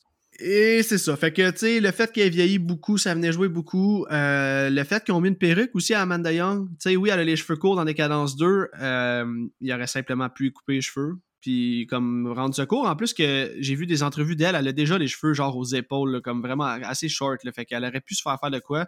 Je pense pas qu'elle ait comme dit non, non, non, on me touche pas à mes cheveux. Puis, genre, crissez-moi une wig sur la tête. Je sais pas. Bref, ça m'a quand même fait chier. Euh, ok, mais le plus gros point négatif de ce film-là, on se rappelle que Jigsaw, alias John Kramer, est atteint d'un cancer en phase terminale. Le gars est faible, il a de la misère à se tenir debout, mais il va réussir quand même à construire des pièges qui nécessitent de la mécanique, de la machinerie. Je veux bien croire que le gars est ingénieur, c'est un esti génie, mais euh, à un moment donné, c'est too much. Là. surtout que le film se déroule au Mexique. Christ, il les a pris où ses contacts? Comment il a fait ça tout seul? en genre deux jours? Parce que sais, ça, le punch du film, c'est que c'est un scam. Il s'en allait se faire opérer au Mexique. Finalement, c'était un arnaque. Ils l'ont pas opéré pour vrai. Là, il est en. Puis il veut se venger sur les, chirurgiens qui ont fait ce scam-là. Puis là, bam, bam, bam, réussit à kidnapper tout le monde avec l'aide d'Amanda. Puis là, c'est des gros pièges dans une vieille usine. Bref, c'était pas les meilleurs pièges. C'était pas la meilleure ambiance. Puis la twist, le reveal final, mis à part la tune qui me fait capoter à chaque fois que je l'entends c'était pas. Euh, c'était coup-ci, coup en tabarnak, finalement. Fait que c'est pour ça que je l'ai classé en milieu de classement. Je l'ai mis cinquième sur 10, ce film-là. OK, ça fut bref, mais je pense qu'on a quand même fait le tour. J'ai beaucoup de gens qui m'avaient demandé Tu peux-tu faire un survol de la franchise? Donc, c'est fait. J'espère que vous avez aimé ça. On va maintenant présenter notre top 3 avec une mention honorable de nos meilleurs traps. Fait que la façon qu'on va fonctionner, on va faire numéro 3, numéro 3, 2, 2. Et avant de dire notre numéro 1, on va dire notre mention honorable. Et ensuite, on va finir avec la numéro 1. C'est parfait. Euh, je te laisse aller avec euh, ton numéro 3. Si tu es capable de me dire la trap, ça vient de quelle décadence, puis pourquoi tu aimes ce piège-là? Donc, euh, pour mon troisième, donc euh, c'est euh, un, kill qu'on retrouve dans SA 3D, donc SA 7. je pourrais les appeler les skinheads, les punks. C'est le fameux kill qui se passe avec la voiture.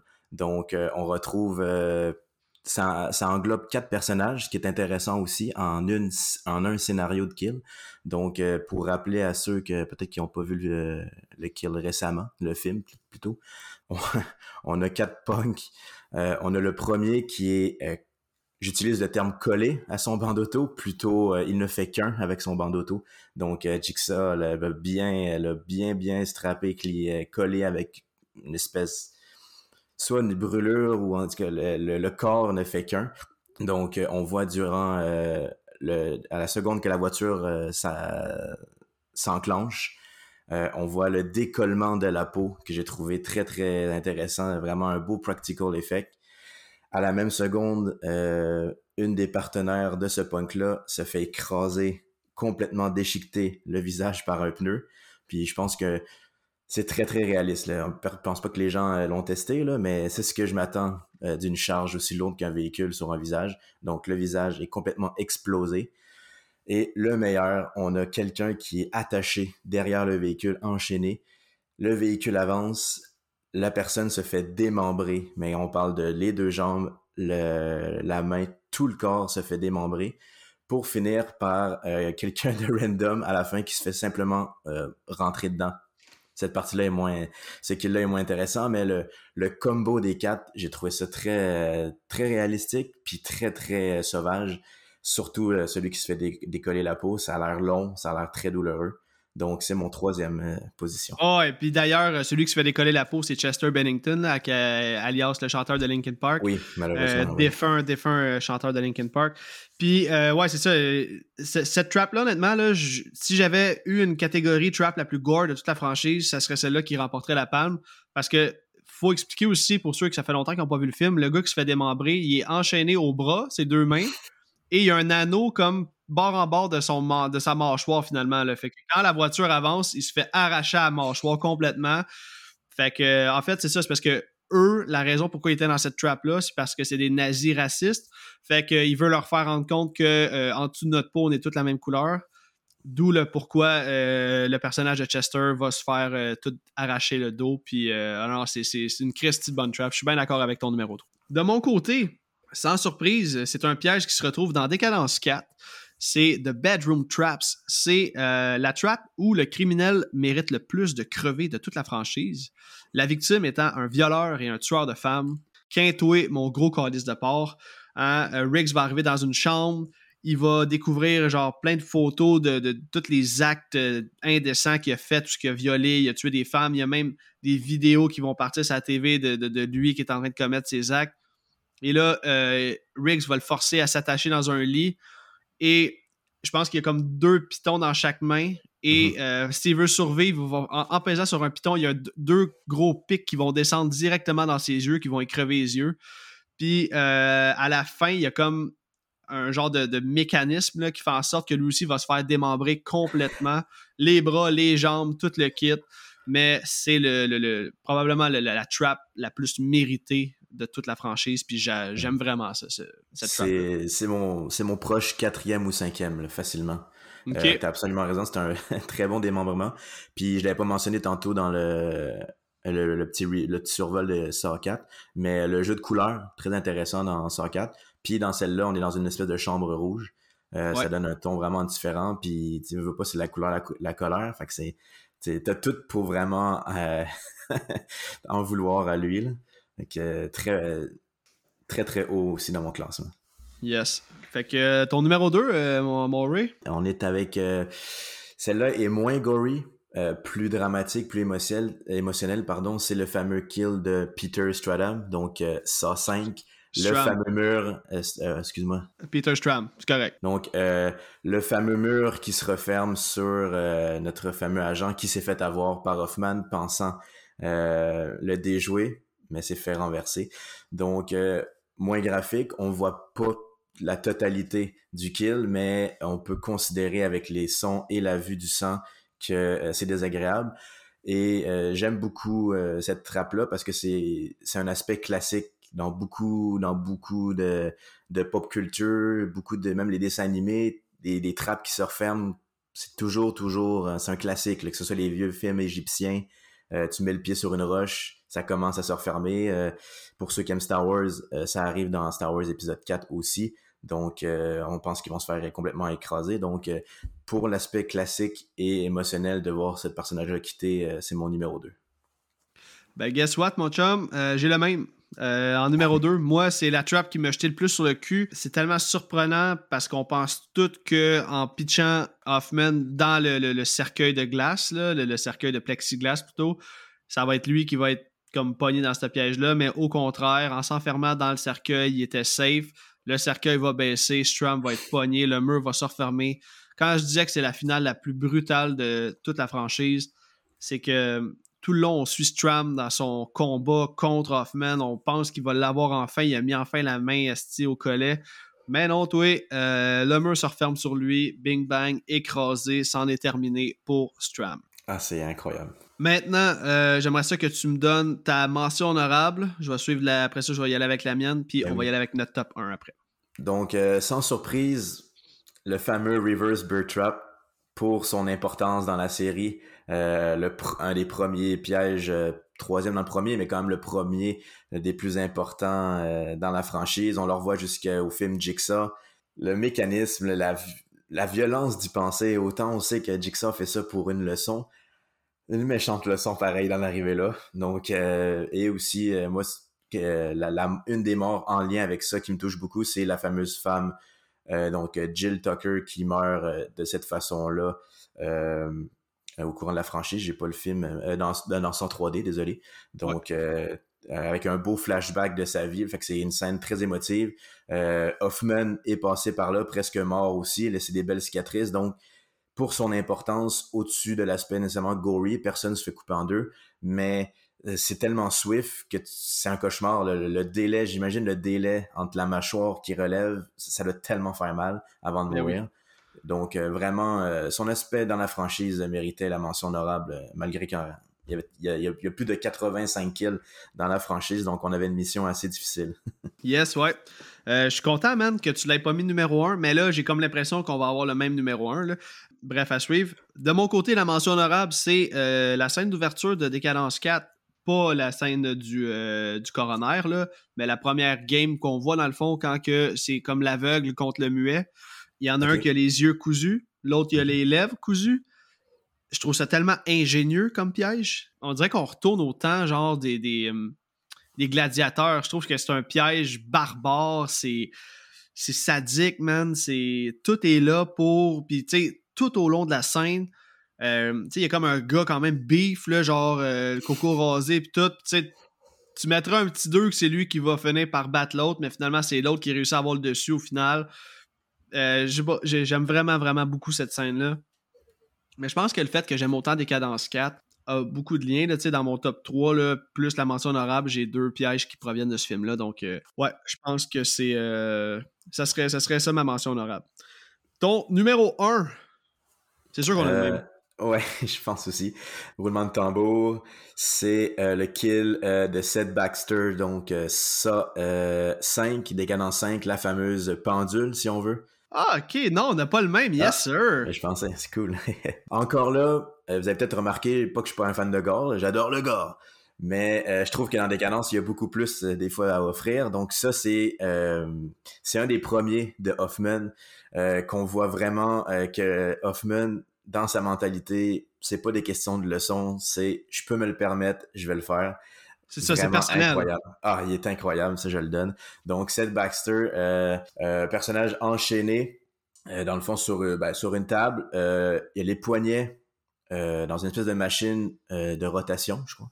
Donc Non, c'est comme un étau qui se referme sur ses mains, je pense. Fait que genre, il faut qu'il pèse sur un bouton, puis là, la machine vient écraser ses mains. Ah oui, l'écran, oui, l'écrasement, désolé, oui, oui. C'est ça. Donc lui, il, se broie- il est à ce point de se, broyer, de se broyer les, les os. Puis, euh, mini- micro-twist dans, ce- dans cette trap-là, il le fait. Donc, en tant que tel, il réussit. Mais euh, on découvre euh, que Hoffman, lui, euh, que tu le réussis ou pas, t'es destiné.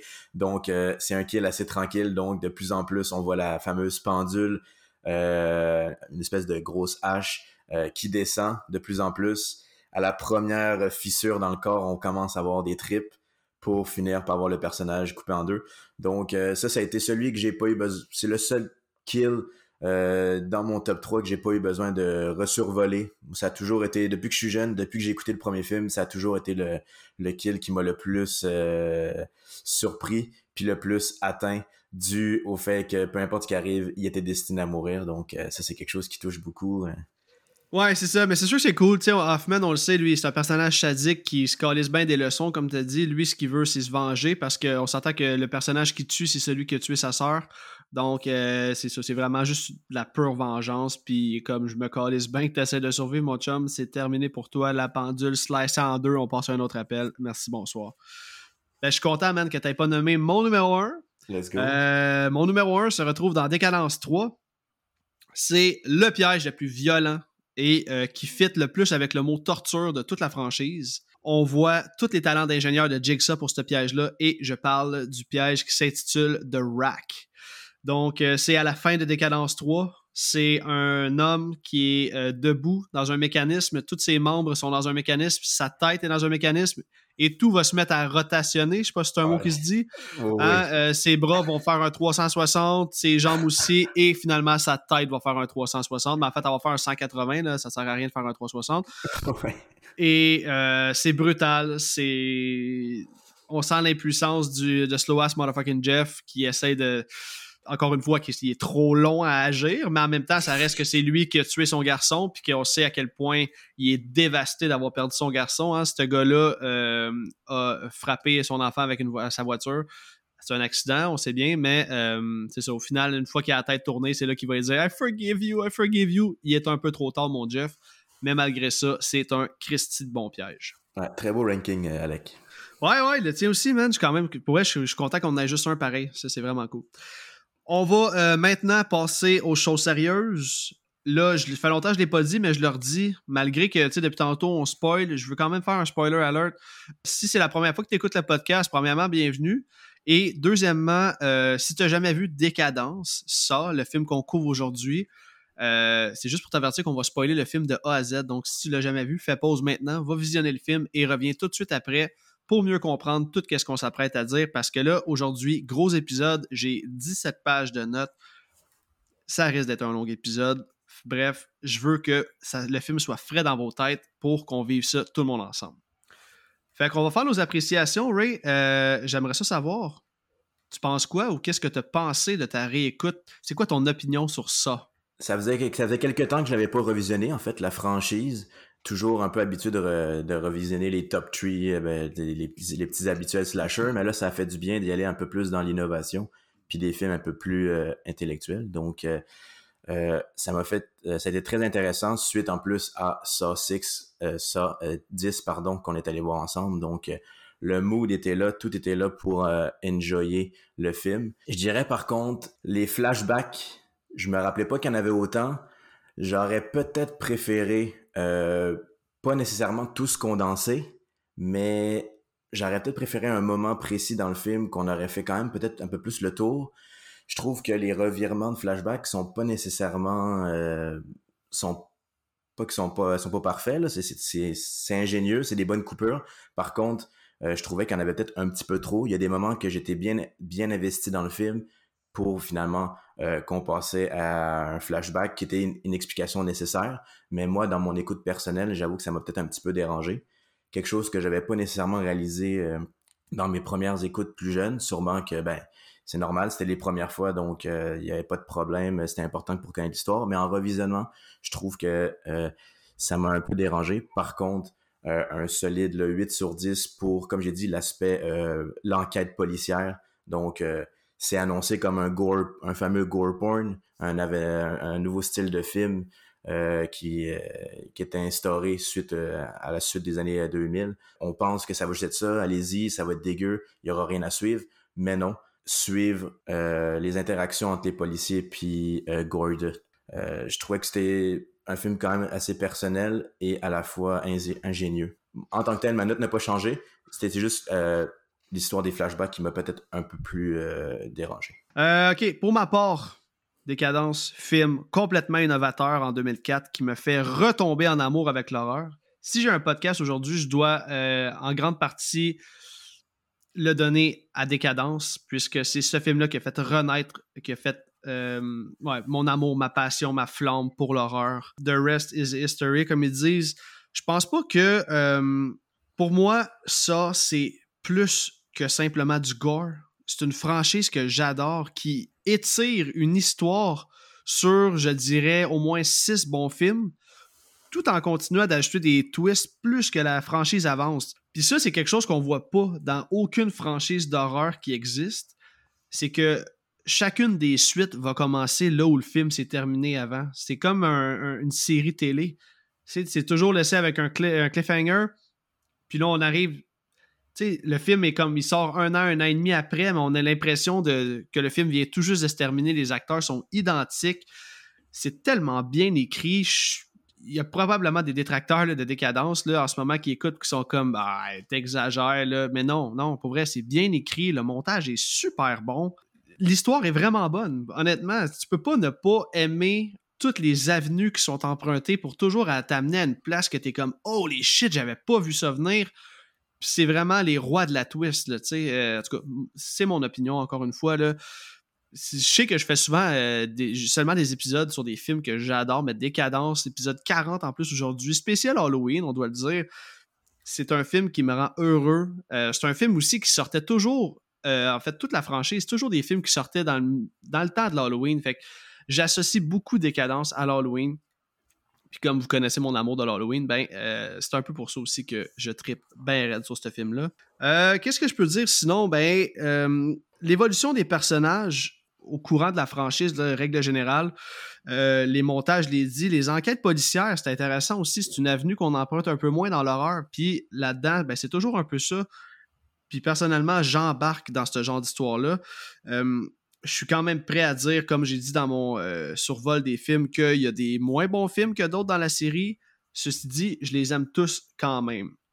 Même Jigsaw, je suis prêt à dire que je l'aime, c'est juste que c'est le moins bon de la franchise.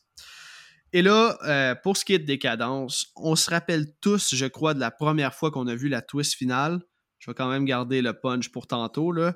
Euh, pour bien des gens, l'horreur des années 80 c'est associé à un pur sentiment de nostalgie. Ben, dans mon cas, c'est ce film-là qui me donne ce sentiment-là. Le thème musical que je vais faire jouer plusieurs fois dans l'épisode et qu'on va entendre à l'instant, composé par Charlie Clouser, est aussi mon préféré, euh, tout film confondu. Et là, malgré tout l'amour que je porte sur ce film-là, il y a quand même quelques petits points qui vieillissent mal peut-être. Certaines prises de décision de personnages qui me font poser des questions un peu. J'en dis pas plus. Euh, j'ai vraiment, vraiment hâte de décortiquer ce film-là avec toi. Là, on, est presque rendu au film. Là. Je vais y aller de ma fiche technique. J'ai des fun facts. J'ai fait beaucoup de recherches. Le background de ce film-là est vraiment, vraiment intéressant. Euh, j'espère que je vais vous apprendre certains trucs parce que moi, j'en ai appris en faisant mes recherches. Donc, pour la fiche technique, ça est un film d'horreur américain de 2004 réalisé par James Wan, qui est son premier long métrage. Et c'est écrit par Lee Wanell à partir d'une histoire de James Wan euh, et Lee Wanell.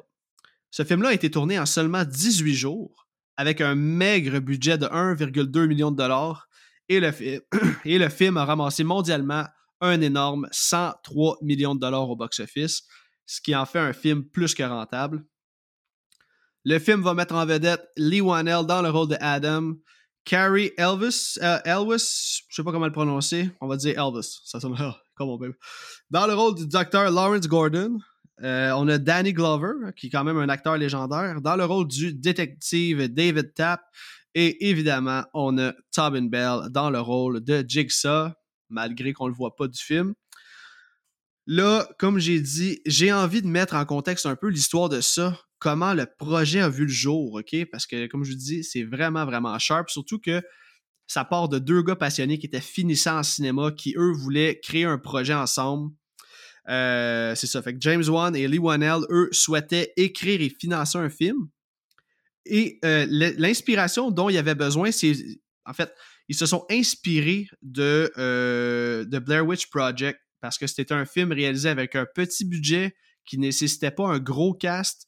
Fait que c'est vraiment à partir de ce format de ce film-là qu'ils se sont dit je veux faire quelque chose qui, pas qui ressemble en termes de fan footage, mais en termes de production. OK, ça, je l'ai lu dans mes recherches, mais c'est un film que j'ai pas vu. Un autre film qui les a euh, incités à financer eux-mêmes le film, c'est le film Pi de euh, Darren Aronofsky. Je sais pas si tu as vu ce film-là. Moi, ça me dit fuck all. Donc là, c'est ça. Les deux pensaient que le scénario euh, le moins cher à tourner impliquerait deux acteurs dans une seule pièce. Et d'ailleurs, Décadence, ça a failli être l'histoire de deux hommes qui se retrouvaient coincés dans un ascenseur. Finalement, le projet a évolué et euh, c'est devenu deux gars dans une salle de bain.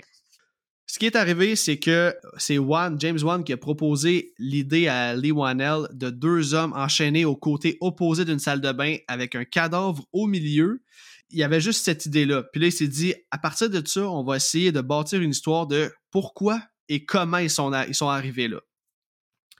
c'est un petit peu plus tard dans l'histoire ou dans le processus de création que le personnage de Jigsaw est apparu. Dans le fond, Lee Wanell, lui, il travaillait un job qu'il n'aimait pas, pas en tout, puis il a commencé à avoir des migraines. Et là, il, était tellement écœuré, puis c'était tellement intense ces migraines que lui, il était convaincu qu'il euh, s'agissait d'une tumeur cérébrale.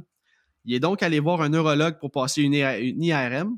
Et pendant qu'il était assis nerveusement dans la salle d'attente, attendant son résultat, il s'est dit et si on, t'apprenait que tu as une tumeur puis que tu vas bientôt mourir, comme, comment on réagirait face à ça?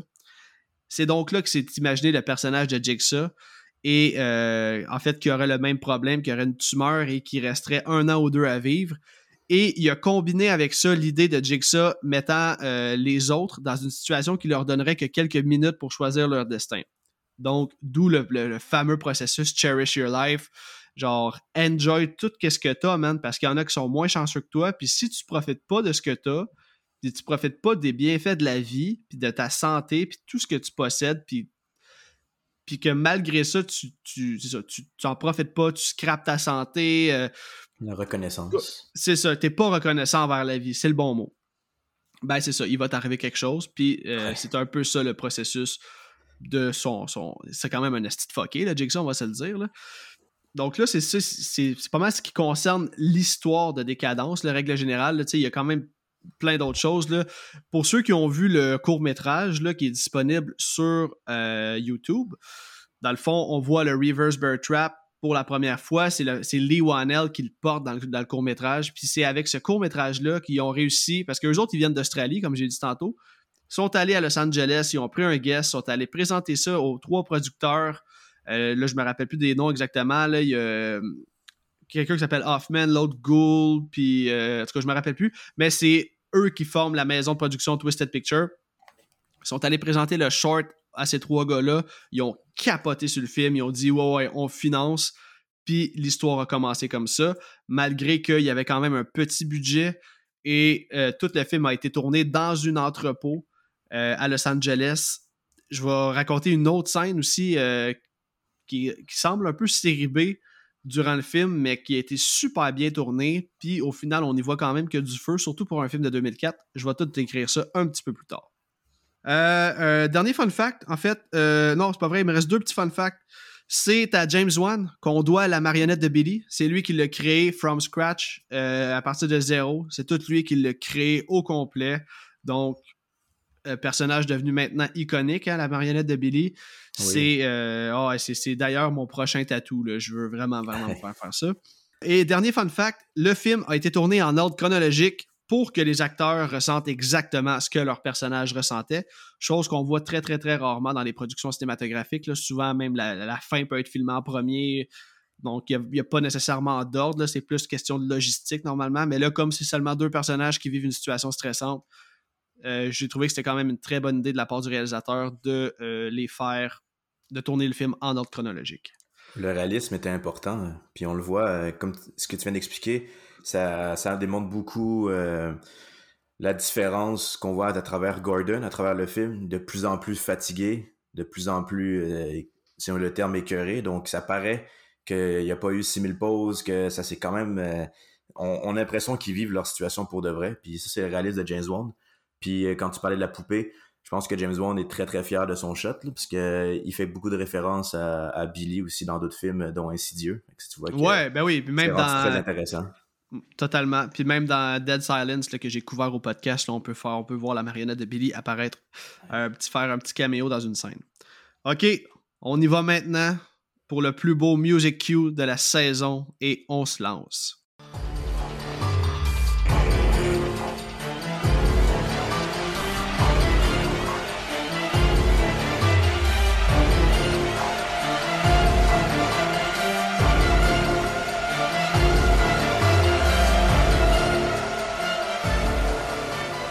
Le film commence avec une scène d'intro qui est devenue iconique. Et là, je dis scène d'intro, mais c'est une scène qui va durer genre 25 minutes. Là. En fait, c'est une scène qui dure tout le long du film, entrecoupée de flashbacks et de petites autres scènes. Mais bref, ça reste que c'est une scène d'intro qui est devenue iconique. Euh, c'est la fameuse scène du réveil de Adam et Lawrence dans la salle de bain. Adam, lui, va se réveiller dans un bain rempli d'eau. On va apercevoir une clé tomber dans le drain du bain au moment où Adam va enlever le bouchon du bain accidentellement en sortant. On va apprendre l'importance de la clé un peu plus tard dans l'histoire. Euh, Adam, lui, il commence à paniquer et il se demande s'il est en train de rêver ou s'il est tout simplement mort. Il y a une voix dans la noirceur qui va lui rappeler que non, il n'est pas mort. La voix, c'est celle de Lawrence, un autre gars qui se retrouve dans la même situation qu'Adam. Les deux sont enchaînés par la cheville à des tuyaux et sont euh, placés un en face de l'autre à chaque extrémité de la pièce. Lawrence va lui faire comprendre que ça sert à rien de crier, que personne ne peut les entendre. Il va aussi trouver la switch et il va finalement allumer la lumière c'est à ce moment-là qu'ils vont se rendre compte qu'ils sont tenus captifs dans une salle de bain complètement insalubre et qu'au milieu de la pièce se trouve un homme couché par terre. L'homme en question a le crâne explosé puisqu'il s'est visiblement suicidé. Hein. Il tient un gun dans une main et dans l'autre main se trouve un enregistreur. Les deux gars vont se présenter. Lawrence va... Euh, en fait, Lawrence, lui, ça se trouve être un docteur et euh, un chirurgien, pour être plus, euh, plus exact, pardon, il va lui faire comprendre qu'il est là, il n'est pas impliqué dans cette situation-là. Il dit que, regarde, je me trouve dans la même situation que toi. Adam va quant à lui expliquer que la dernière chose qu'il se souvient, c'est qu'il était chez lui et bam, plus rien. Il se réveille dans cette petite shit hole-là.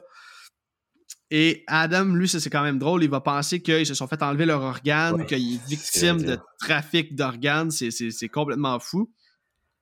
Fait que là, ils vont commencer à travailler en équipe, à chercher des réponses, à savoir qui, qui les a amenés là, mais surtout pourquoi. Et c'est là qu'ils vont remarquer qu'une horloge pratiquement neuve a été installée euh, au-dessus d'une porte. Ils vont déduire que leur kidnappeur veut qu'ils sachent en tout temps. Euh, en fait, il veut qu'ils soient conscients du temps en tout temps, parce que c'est ça, le temps va vraiment avoir un rôle majeur dans leur game. Je vais lire un dernier affaire, puis après ça, je veux savoir un peu euh, qu'est-ce que tu penses de la scène d'intro. Fait dans le fond, là, Adam va quant à lui trouver une lettre dans sa poche arrière, dans un ziploc. Lawrence aussi va avoir la même chose. Dans l'enveloppe d'Adam va se cacher euh, une, petite cassette où il va être écrit Play Me. Dans le cas de Lawrence, il va avoir une petite clé en plus d'une petite cassette. La clé ne servira à rien pour l'instant, elle déborde aucun cadenas. Les deux gars vont faire le lien entre la cassette et le petit magnétophone qui se trouve dans les mains du cadavre par terre. Et comme l'homme est hors de portée, Adam va se servir de sa chemise et du bouchon de bain pour attraper le magnétophone. Là. On va se le dire, c'était un petit pitch pareil, parce que euh, il te le pogne direct. Tabarnak, ça n'a aucun sens comment il est mardeux, mais oui, c'est pas comme s'il y avait d'autres choix. Et c'est à ce moment-là que, pour la première fois de la franchise, on va entendre Jigsaw parler à un de ses sujets pour lui expliquer les règles du jeu et ce qu'il devra faire si euh, il veut survivre. Lawrence ça c'est drôle en tabarnak, va ensuite lui, il va ensuite lancer sa propre cassette à Adam pour qu'il l'écoute. By the way, pire hostie pitch ever. Genre, il aurait pu péter la cassette. Honnêtement, ça n'a aucun cause de sens mal lancé de même. C'est complètement ridicule. Je vais arrêter ça là. Je veux savoir la scène d'intro tu penses quoi de ce film-là? Comment ils nous introduisent les personnages, le cadavre à terre, les décors, comment ça set le ton pour une franchise qui est maintenant 10 films? Déjà, le réveil, gros questionnement, comment c'est possible? Tu sais, pourquoi t'es pas noyé? Quand la première fois que j'ai écouté le film, j'étais quand même surpris. J'ai cru, ça fait combien de temps qu'il est, a la tête dans l'eau? C'est quand même intense. Les bubbles qui sortent, les bubbles qui sortent, mon gars. Puis moi, j'avais pas vu, je sais pas si j'étais seul, j'avais pas vu la clé en tant que telle, je veux dire, euh, l'aspect de la clé. J'avais juste vu un faisceau lumineux bleu euh, quitter la baignoire. Donc ça, c'est très, très, très, très intelligent. C'est parfait parce qu'au moins, on sait de quoi il parle quand on va voir la révélation, mais on a quand même une idée floue de l'objet en question. Donc tout de suite, on voit déjà euh, euh, l'esprit de James Wan, l'espèce de, sérieux puis l'innovation. vraiment incroyable. le ton de voix aussi de Gordon au début. On voit qu'Adam il vient de se réveiller. Il est pas trop sûr de. Il est dans le noir, veut, pas. Puis t'as une grosse voix grave, quasiment comme celle de Jigsaw dans le magnétoscope, dans le magnétophone, pardon. Donc euh, l'espèce de, pression, le, stress de Adam, by the way, caractère, personnage quand même un peu euh, fatigant jusqu'à un certain moment dans le film qui est un peu plus résolu, mais moi je le trouvais quand même assez. Euh, il est très, très. Il, est fou, mais il, je trouvais un peu dérangeant à certains moments. Mais il faut se mettre à la place de l'esprit de panique. On est enchaîné, donc euh, qui sait comment j'agirais. Donc, révélation de, de Dr. Gordon. D'ailleurs, je sais pas si Gordon l'aurait dit directement sa profession. Parce que, comme tu l'as dit, c'est vraiment quand Adam euh, pense qu'il s'est fait enlever les reins, que là, Dr. Gordon, tout de suite, il lui dit Tu serais pas capable de te lever, tu serais possiblement même mort depuis un certain nombre d'heures. Euh, c'est quand même important, je veux pas le système urinaire et tout. Donc, ah ça, j'ai aimé, j'ai aimé ça, cette espèce de. Pas cette intro-là, mais que peut-être peut-être que s'il n'y avait pas eu cette espèce de mention, peut-être que la mention de docteur serait arrivée beaucoup plus tard. Donc, euh, je trouve que là, au moins, tout de suite, on sait, ça donne une, personnalité quand même assez différente. Je veux pas, euh, un métier, c'est un métier, mais là, dans ces conditions-là, tu es quand même très intéressé de savoir qu'il y a un médecin dans, dans, la salle, considérant que tout est physique, que tu es enchaîné. Donc, euh, tout de suite, je trouvais que c'était un bon choix de, de dans, dans l'écriture du film. C'était, assez intéressant. En plus, il est chirurgien en plus. Fait que c'est vraiment, euh, tu peux pas être plus, euh, plus précis dans l'utilisation que ça peut leur amener.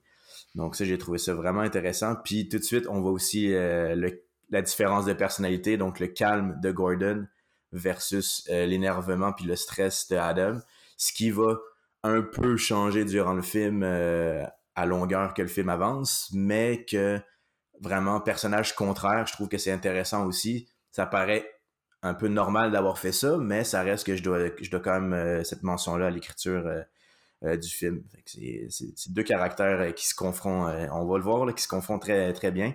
Puis ben dernière chose, quand tu parlais de la cassette, c'est drôle parce que Adam, il est un peu, il fait un peu son con, puis il demande il demande à Gordon qui connaît pas, mais qu'il est quand même pas gêné. Il demande envoie-moi ta cassette, tu risques de briser euh, le magnétophone, mais quelques secondes après, il est dans, ben, pas quelques secondes, mais quelques scènes après, il va quand même lancer le magnétophone à Gordon.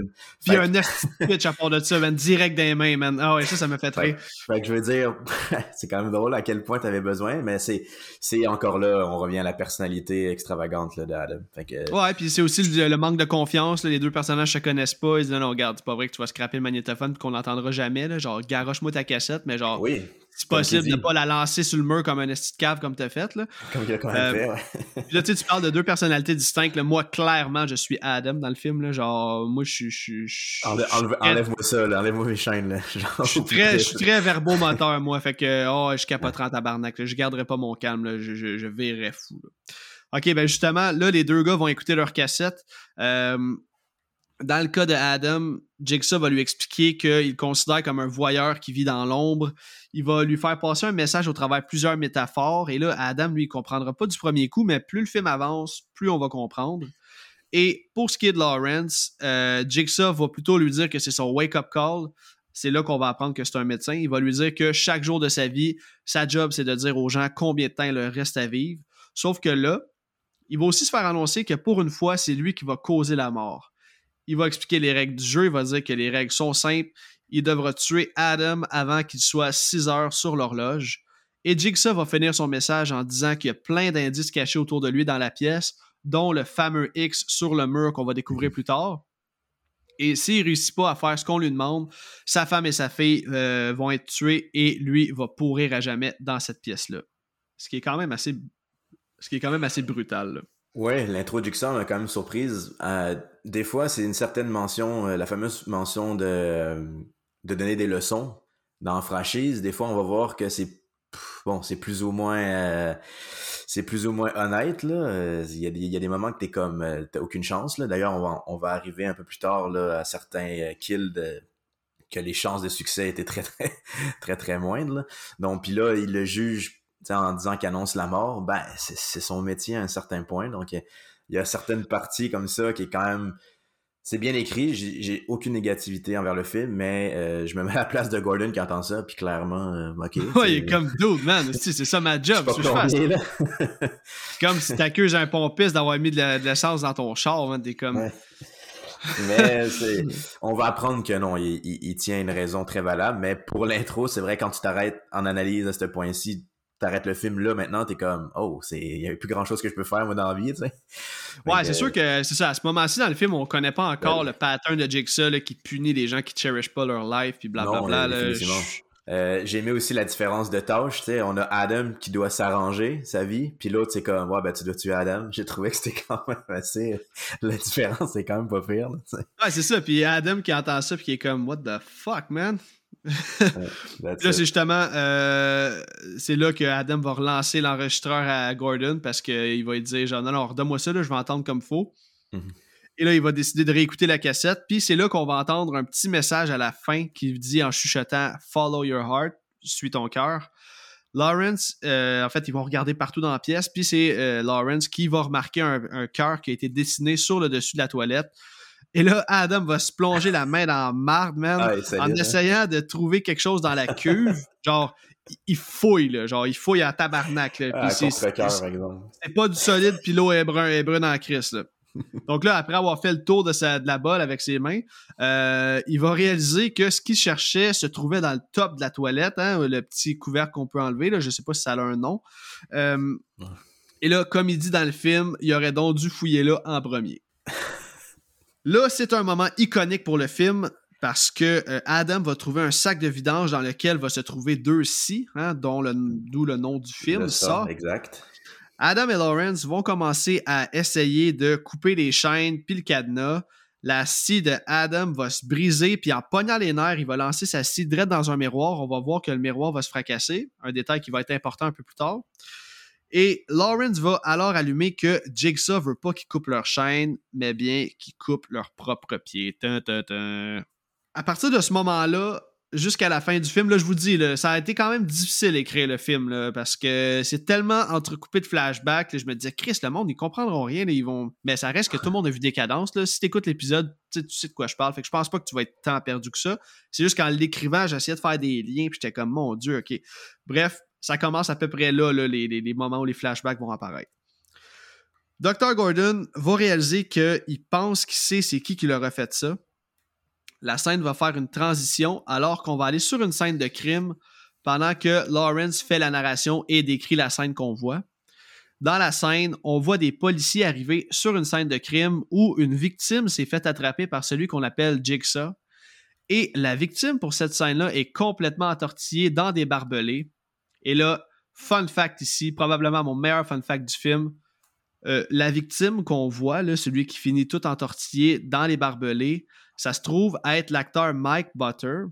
Et non seulement il est la première victime euh, officielle de la franchise, mais au départ, il s'était fait offrir le rôle de Jigsaw, mais a refusé parce qu'il disait que le personnage n'avait pas assez de scènes intenses.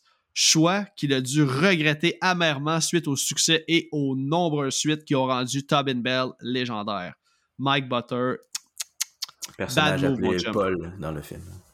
Ouais, effectivement, effectivement. Fait que c'est ça. Cet acteur-là a des. Mais il n'y a, vraiment pas le casting d'un Jigsaw. Là, fait que je suis vraiment content que Tobin Bell. On dirait que ce rôle-là a été écrit spécialement. C'est incroyable, hein? Ah ouais. Puis en fait, ils l'ont casté. Ils l'ont casté euh, vraiment à cause de sa voix. C'est sa voix qui a fait en sorte qu'il y a eu le rôle, Tobin Bell.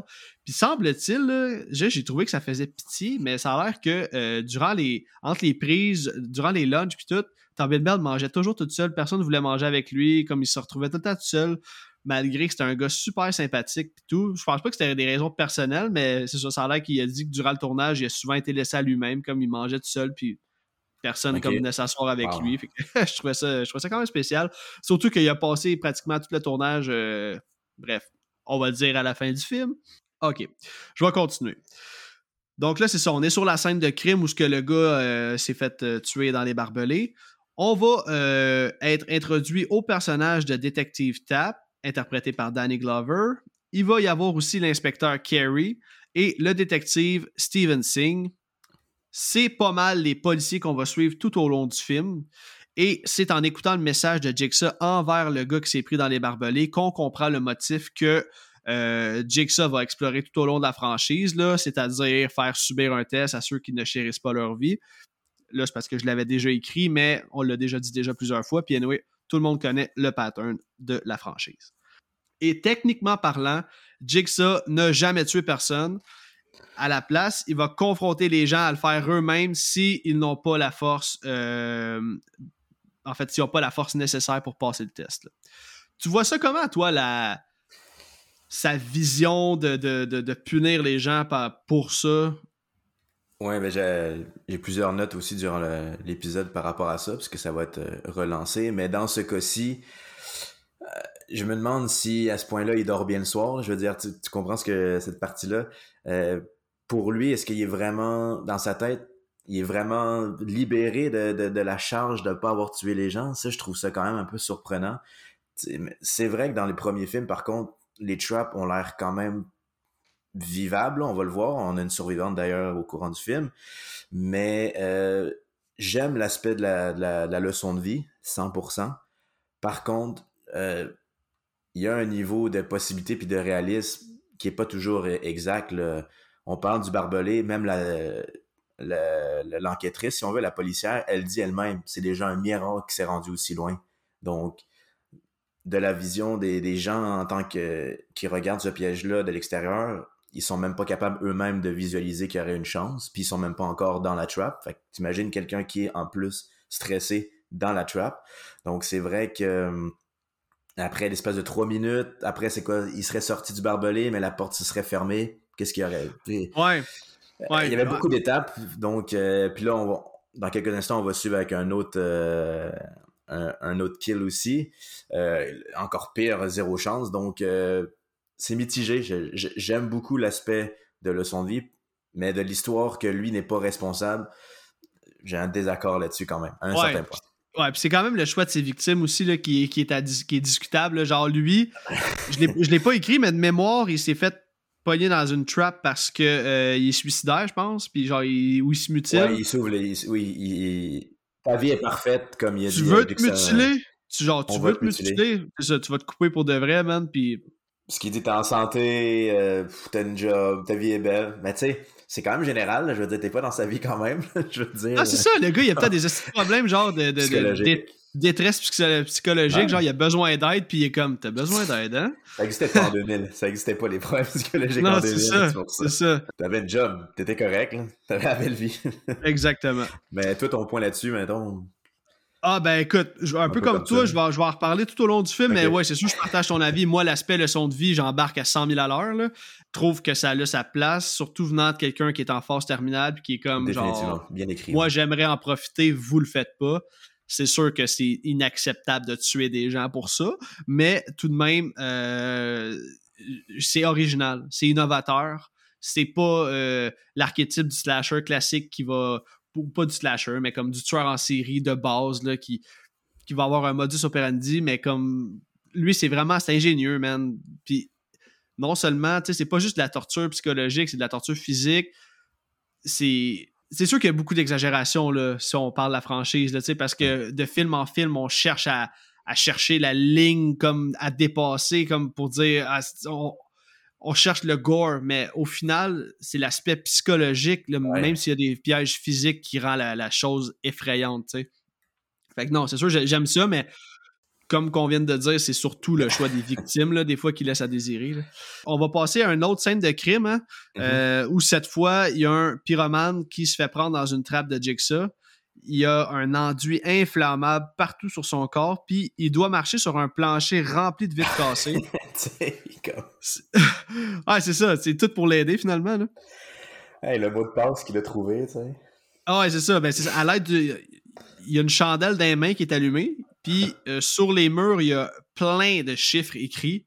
Puis lui doit trouver la combinaison du coffre-fort qui va lui permettre de sortir de là, mais la combinaison est écrite sur les murs. Parce qu'il y a un poison en lui. non, mais comment, comment tu sais, first, il y a combien de chiffres dans le code? Parce que c'est genre une roulette, là, le coffre-fort. Fait que y a-tu 3, 4, 5? Genre, d'après moi, c'est 3, mais quand même, faut que tu le saches. C'est pas expliqué dans les règlements. Puis euh, c'est ça, tu sais, la trap durera pas longtemps. on va juste voir que finalement, ben, il finit calciné complètement parce que c'est ça, il, est pas arrivé. Puis il s'est brûlé avec la chandelle, puis c'est merci, bonsoir. Puis, comme je t'ai dit, il y avait un poison en lui.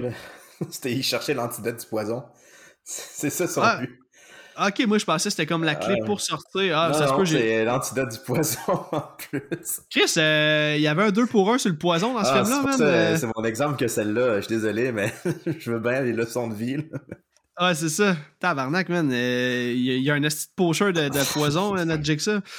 Bref. Fait que euh, sur la scène de crime, justement, ils vont trouver un indice, un crayon flashlight qui appartient à Dr. Gordon. On va l'apprendre dans un autre flashback alors que les deux détectives vont rendre visite à, Gordon sur son lieu de travail. Là, je vous épargne euh, toutes les petites scènes qui impliquent Gordon qui se fait interroger, puis blablabla, parce qu'au final, c'est ça, tu sais, euh, c'est comme lui le suspect numéro un puisque son crayon a été trouvé sur un lieu de travail. Euh, sur une scène de crime, pardon. Euh, peut-être juste faire la mention par contre de la rencontre de Gordon avec Zep, puis qu'on voit un peu Jigsaw aussi. Ouais, ouais, oui, mais je l'avais pas écrite. c'est dans ce flashback-là qu'on le voit oui, ça. Ben, avant, dans le fond, il est en train d'expliquer, pas comme un cours, mais il est en train d'expliquer, il parle de Jigsaw, dans le fond, d'un cas de, de, cancer du côlon inopérable. D'ailleurs, tu peux voir que l'espèce d'étudiante euh, est à fond sur Gordon. parce que Gordon, il s'en va, puis elle, le regarde d'une façon genre euh, I want you right now. D'ailleurs, c'est elle qui va aller rejoindre dans un motel un peu plus tard dans le film. Ah, ok. Ah oui, ben oui. merci Alex, j'avais pas mentionné mm-hmm. celle-là. Et d'ailleurs aussi, je sais pas si c'était maintenant qu'on pouvait en parler, là, de, l'espèce de scène que si on peut, on peut voir au ralenti, euh, le fameux bear trap que euh, notre Jigsaw, qu'on connaît pas encore euh, son identité, euh, John Kramer plutôt, est en train de dessiner. Puis la rencontre avec Zep qui est déjà un peu spéciale. Donc c'était juste pour mentionner l'intro du personnage de Zep. Je veux pas, c'est important parce que ben, il faut. Non, t'as entièrement raison parce que ça reste lui notre suspect numéro un que nous les téléspectateurs on accuse tout au long du film. Exactement. OK, euh, je veux maintenant qu'on passe euh, à la présentation d'Amanda, un personnage qui va devenir euh, vraiment très important dans la franchise. Dans le fond, il s'agit, comme on a dit tantôt, de la première survivante d'un jeu de Jigsaw. C'est elle qui va subir le test du fameux Reverse Bird Trap, le fameux casque qui t'ouvre la face en deux si tu débarres pas le cadenas à temps, hein, bon français. Et là, durant son interrogatoire, parce que la première fois qu'on la voit, elle se fait interroger par la police, euh, elle va raconter son histoire. Dans son cas, euh, elle a dû chercher une clé dans l'estomac d'un dude encore vivant avant la fin du timer pour ne pas que euh, le reverse bear trap ne la tue. Et là, Chris qu'elle a stab. Hein? Prends plaisir. Mettre la faute sur la détresse, là, mais je pense qu'il y a autre chose là-dessus. Aussi, aussi, mais quand même, c'est ça. Quand, quand ta vie est en jeu, je pense que tu commences pas à y aller. Je peux-tu faire une petite coupure ici, s'il te plaît? J'ai une clé à aller chercher. Non, non, c'est tu défonces à grands coups de couteau. Puis c'est ça, grâce à ça, elle a pu survivre. C'est aussi là qu'on est introduit à la marionnette de Billy et son fameux tricycle pour la première fois. On va apprendre qu'Amanda a été choisie pour cette trap parce que c'est une junkie et elle va elle-même avouer, considérer que euh, de survivre à ça, euh, ça l'a aidé dans son cheminement, puis elle est reconnaissante. Donc, mission accomplie pour Jigsaw, parce que lui, c'est pas mal ça qu'il veut. Il veut comme donner une deuxième chance, mais pour que les gens se rendent compte de la chance qu'ils ont. Puis c'est comme une renaissance, comme un phénix qui renaît de ses cendres, autrement dit, quand quelqu'un survit à une de ses traps. Puis petite mention sur ce moment-là, encore pour revenir à l'histoire de l'utilisation de la leçon de vie, euh, le personnage qui se fait éventrer, lui, sais, lui, il est... je trouve ça plate, là, mais je veux dire, lui, il y a clairement qu'il n'y a pas eu de cassette euh, d'introduction ou de mission. Là. c'est vrai. Encore là, euh, encore là, je veux dire, lui, il est là pourquoi? Oui, c'est comme un helper pour l'aider elle, mais. Ah, tu, marques tu comprends, je trouve ça un peu. Il y a des petits aspects comme ça sans enlever au film que je me dis, euh, c'est bien beau, il fallait quelqu'un, c'est ça l'épreuve, mais lui là-dedans c'était un peu euh, lancé au fauve, une certaine expression, là. Je veux dire, oh, je... Je, retire un peu ça à Jigsaw. Ouais, je l'imagine de préparer son plan puis dire au dude, écoute, j'ai une leçon à donner à quelqu'un, mais ça me prend des petites victimes collatérales. Non, ça, si plus de leçon à recevoir. Euh, ton cas, je peux rien faire avec. Ah, c'est ça. Peut-être qu'il était. C'était un ancien pris... À ce que j'ai compris, c'est son partenaire de, de, cellule, un peu. Donc peut-être qu'il était sur le dead row. Mais, ah, ouais, ouais, ouais, ouais, ouais, Mais, tu sais, tu t'en rends pas compte jeune, mais après, t'es comme, ah, Chris, il était là, lui, là. Genre, c'est bien beau, mais lui, euh, il a pas eu de, il a pas eu d'espoir, Lui, sa mission, en plus, il était comme drogué, là. Il s'est réveillé, mais clairement que c'était pas prévu, d'après moi, par Jackson. Fait que, ouais. ah non, tu marques un crise de points. C'était intéressant là-dessus.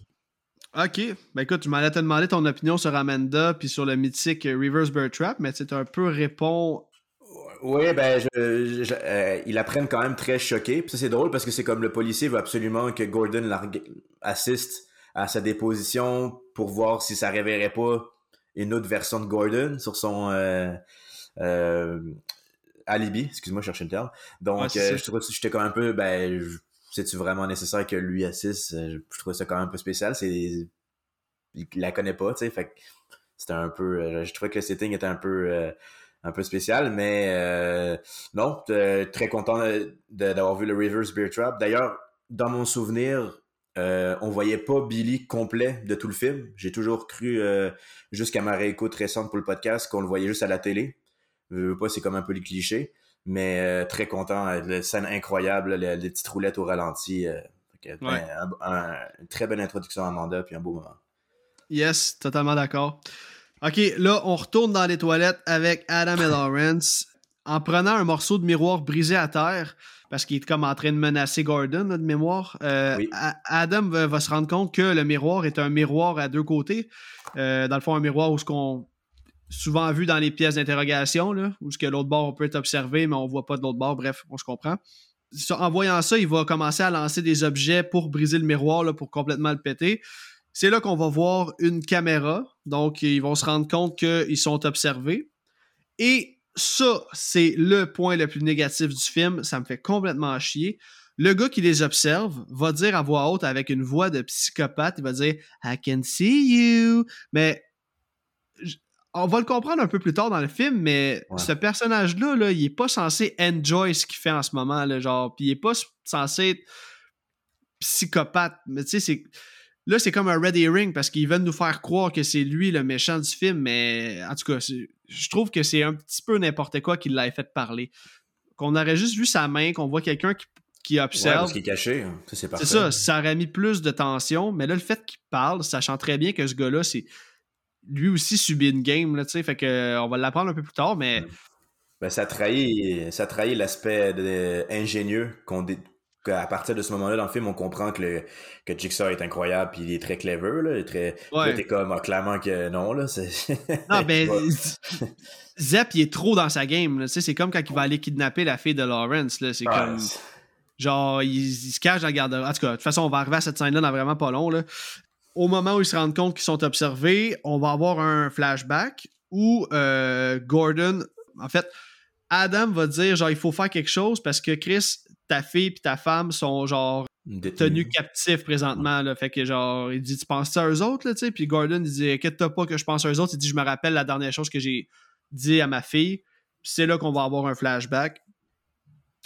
Euh, on apprend vraiment rien de plus d'intéressant que Lawrence, c'est le cliché du personnage du père qui travaille trop, qui est pas présent pour sa famille, mais qui fait comme si tout, allait bien finalement.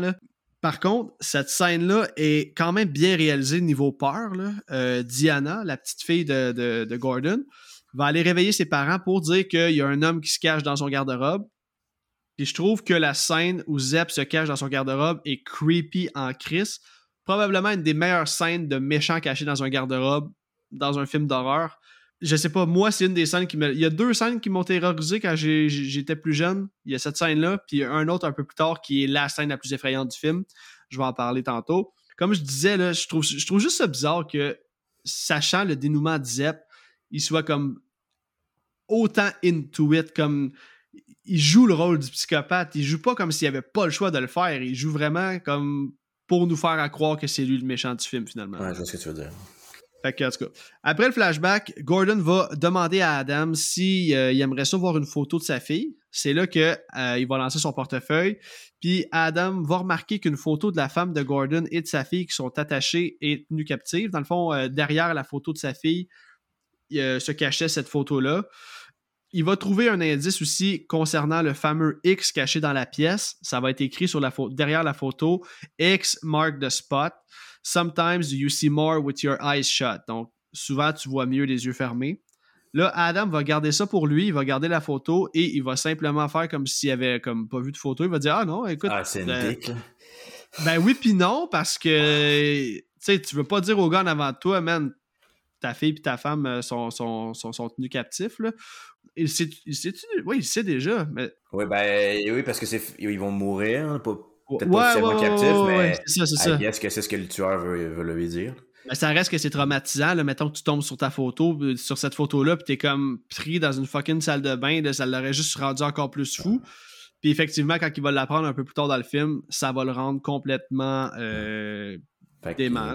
T'as as, raison, Alex, sur le fait que c'est peut-être bon qu'il l'ait caché. Il a, eu, il a pu avoir un, un Gordon encore un peu plus sain d'esprit un peu plus longtemps. Exact. Si c'est ton point. Là. En même temps, il y avait euh, un indice derrière la photo. Fait que euh, rendu là, tu essaies de garder. Tu sais, quand tu es en mode survie, là, tu veux peut-être pas partager tout de suite tout ce que tu sais. Fait que tu es ah, comme, ok, ça, je le... Exact. Tu sais, ça, je le garde pour moi, puis je vais peut-être pouvoir m'en servir un peu plus tard. Chose qu'il va faire. On va changer de scène. Euh, alors qu'on va voir Zep avec la femme et la fille de Gordon. Euh, sont attachés après un lit et lui, il tient une arme. C'est à ce moment-là qu'on va voir le visage de Zep pour la première fois en tant que kidnappeur, hein, parce qu'on l'a vu un peu plus tôt dans l'hôpital.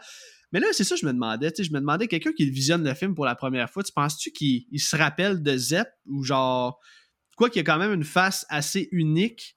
Fait puis c'était quand même un acteur connu, il a joué dans Lost. Fait que, c'est-tu. Euh, bref, je me demandais si. Tu t'en souviens à ta première écoute Ça fait longtemps. Je pense que non, man. Je pense que non. Honnêtement, Décadence 1, là, c'est, probablement le film que j'avais vu le moins souvent de toute la franchise. Mm-hmm. Avant le podcast, là, là, je l'ai écouté quasiment trois fois. Je l'ai écouté trois fois pour le podcast. oui, aussi. Je pense que je l'avais vu deux fois dans ma vie avant. Fait que j'avais vraiment pas grand souvenir, ça faisait super longtemps que je l'avais pas vu. J'ai toujours comme regardé les. Sa voix. Sa voix, juste quand il présente euh, son, son, son affection euh, pour euh, John Kramer, j'ai l'impression que pour le délai entre les deux scènes, peut-être que je pense que le public avait quand même un, souvenir de lui. Ouais, je suis confiant là-dessus. Mais il, il, se met direct dans la fenêtre, ça c'est ça, c'est très bon move. Puis en affichant son visage, euh, comme j'ai dit tantôt, c'est correct parce que la twist est tellement nice que c'est correct qu'on ait un ready ring puis qu'on ait quelqu'un comme qu'on peut accuser finalement tout au long de notre visionnement. Fait que c'est ça, cette scène-là est cruciale à l'histoire parce que ça solidifie la preuve concrète d'un antagoniste. Fait que là, on est comme OK, c'est lui notre méchant. Là, on peut commencer à comme, on surfe là-dessus puis on, on, comme on, est sur le bout de notre siège pour qu'est-ce qui, est à venir, finalement. Et euh, c'est ça. Fait que là, on va aussi voir une scène où le détective Tap euh, semble en avoir beaucoup, en savoir plutôt beaucoup sur Zep. Son appartement est loadé de photos.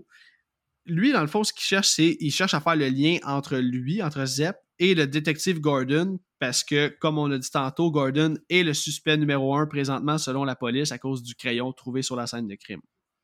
On va avoir droit à un, long flashback expliquant la fois où le détective Tap a comme échappé Jigsaw parce qu'il l'avait genre sous sa main puis finalement il a réussi à se sauver. Fait que qu'est-ce qui va se passer, c'est que le détective Tap va être au bureau de police, il va être en train de repasser toutes les vidéos de Jigsaw, de la marionnette pour tenter d'avancer l'enquête.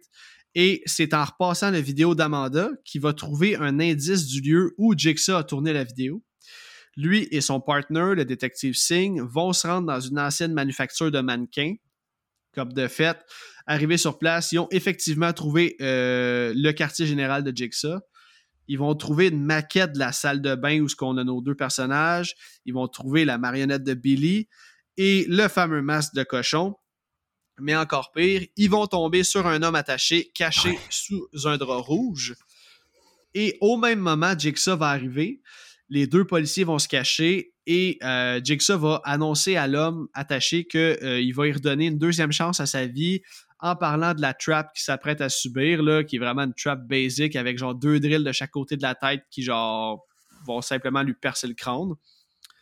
Euh, au même moment, encore une fois, Tap et Sing vont sortir de leur cachette, vont ordonner à Jigsaw de lever les mains en l'air, sauf que le bon vieux John Kramer est pas né d'hier tel un ninja, il va activer le piège et va annoncer aux policiers qu'ils ont seulement 20 secondes pour agir avant que l'homme ne se fasse transpercer le crâne par deux drills.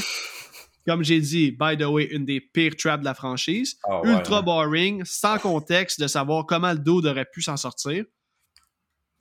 Ça fait que euh, Singh va sortir son arme, il va essayer de tirer sur la machine pour l'arrêter, pendant ce temps-là, euh, Détective Tab va dire à Jigsaw que c'est un estime malade de faire ça. Il va dire genre mets-toi à genoux, il va le menacer avec son shotgun. Jigsaw, encore une fois, est encore plus ninja que jamais. Il va sortir euh, une lame genre de son poignet ou genre de son avant-bras. Ouais, c'est ça. il va trancher la gorge du Détective Tap avant de se sauver. Ouais.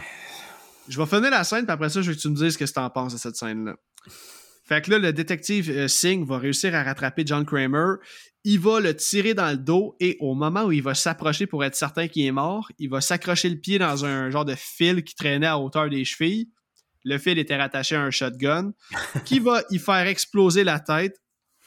Jigsaw va se relever et va simplement partir. Il était clairement protégé par une veste par balle. Là, le flashback va finir. On revient dans l'appartement de Tap et on aperçoit la cicatrice sur son cou. Donc, euh, la mort de son partner l'a rendu complètement obsédé, l'a rendu fou par rapport à cette histoire-là. On va apprendre un peu plus tard qu'il s'est fait euh, ah, sortir de la police. Il est même plus policier en fait, mais il, travaille sur cette histoire-là jour et nuit parce qu'il veut venger la mort de son partenaire. T'as pensé quoi de cette scène-là, du moment où il arrive dans euh, le, la, la manufacture, l'usine, jusqu'au moment où on revient? si on veut. Ouais, c'est ça. Oui, ben t'as bien mentionné, euh, je voulais vraiment mettre l'accent comme tu l'as fait sur la, sur la nouvelle personnalité de, de Table. Il, on dirait du, du Loomis avec son Michael Meyer, là, il, il a plus rien à faire, il est obsédé par ce case-là, il en veut, lui il est persuadé que c'est Gordon d'ailleurs. Donc 100%, euh, tu vois les photos et tout, l'appartement devant, ça c'est intense. Puis euh, j'ai aimé la scène, moi c'est une de mes scènes préférées malgré, comme tu dis, l'histoire euh, d'une espèce de victime là, attachée. Tu sais, pas de surprise, c'est le premier qu'on voit vraiment Jigsaw en tenue directement s'adresser au personnage. Là. On verra pas ça souvent, d'ailleurs on le voit beaucoup dans X, ce qui est quand même très différent d'ailleurs sur le reste de la franchise que j'aimais bien. Euh, le fameux, l'attaque du couteau, encore là. Tu sais, pourquoi tout d'un coup Jigsaw il est plus en contrôle de la situation? Il utilise cette technique-là? Est-ce que euh, est-ce que Tap avait quand même un certain passé puis que Jigsaw à un certain point pensait peut-être le prendre bientôt en victime? Moi, je pense pas que ça va jusqu'à là. J'ai pas aimé cette scène d'espèce d'autodéfense. J'aurais préféré euh, qu'il arrive quelque chose d'autre, mais je sais pas moi, une petite bombe dans le coin de la salle ou un.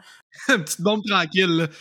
une diversion, euh, une horloge qui s'enclenche en haut, juste pour dire ok, euh, je file, je crisse mon camp. Mais non, il, il, ouvre la gorge bien solide. Puis shotgun d'ailleurs, je sais pas c'était quoi la distance, mais pas grand monde qui sur. Mais il était il était très loin, là, Jigsaw, mais quand même, je veux dire, c'est toujours bien un shotgun. Non, c'est sûr. Le kill, par contre, euh, du bonbon, un des kills Swift, mais très, très bien fait. Ouais, j'ai trouvé ça cool, man. Euh, quand on prend le temps de regarder, là, il se fait tuer par un shotgun, mais j'ai trouvé ça cool parce qu'il y a comme cinq shotguns alignés. Fait que peu importe où il pilait, il se faisait tirer. Fait que je l'avais jamais vraiment ah, remarqué, sauf ben à ma réécoute. Fait que peu importe où il se situait dans le corridor, il allait se faire tirer par un shotgun. T'as raison, il était distancé. Fait qu'en tant que tel, ils ont peut-être tout tiré, si on veut. Ouais, ils ont, ils ont, tout tiré, c'est ça. Les cinq shotguns tirent, fait qu'il n'y a aucune chance de survivre. Fait que, euh, ouais, donc ça revient un peu à ce qu'on, la théorie qu'on parle un peu euh, au niveau euh, toujours pas responsable de ses actes, agit juste à la cause de, de, donner des leçons de vie. Là, on n'a on a pas eu un exemple de ça. Mais c'est c'est écrit comme ça, puis ça enlève pas du tout au film. C'est simplement que, ben là, on voit que le personnage est en détresse. Tout d'un coup, ben là, il a pas le choix de s'en tirer. Lui, il faut que ça continue. Là. Il peut peut pas se faire arrêter. Là, il, y a, il y a une œuvre à faire. Mais j'aurais quand même préféré qu'il aille peut-être plus avec la discussion à un certain point ou qu'il l'emprisonne, mais qu'il finisse peut-être par partir ou euh, une autre situation. Mais ça enlève rien au film non, non, non, totalement pas. C'est juste bizarre. Ben, à ce moment-là, on connaissait pas Jigsaw. Fait qu'on se dit, il y a peut-être des skills. Puis finalement, on se rend compte que c'est un bonhomme de 52 ans qui est en phase terminale de cancer. qui, vomit, euh, qui vomit dans son taxi euh, au Mexique. Puis, euh, ben, il est capable de. il, y a de la misère de, il y a de la misère de lever une peine de lait, là, genre. Encore une fois, on retourne aux toilettes. Les deux, en fait, Adam et Lawrence, tentent de résoudre la petite charade de X mark the spot.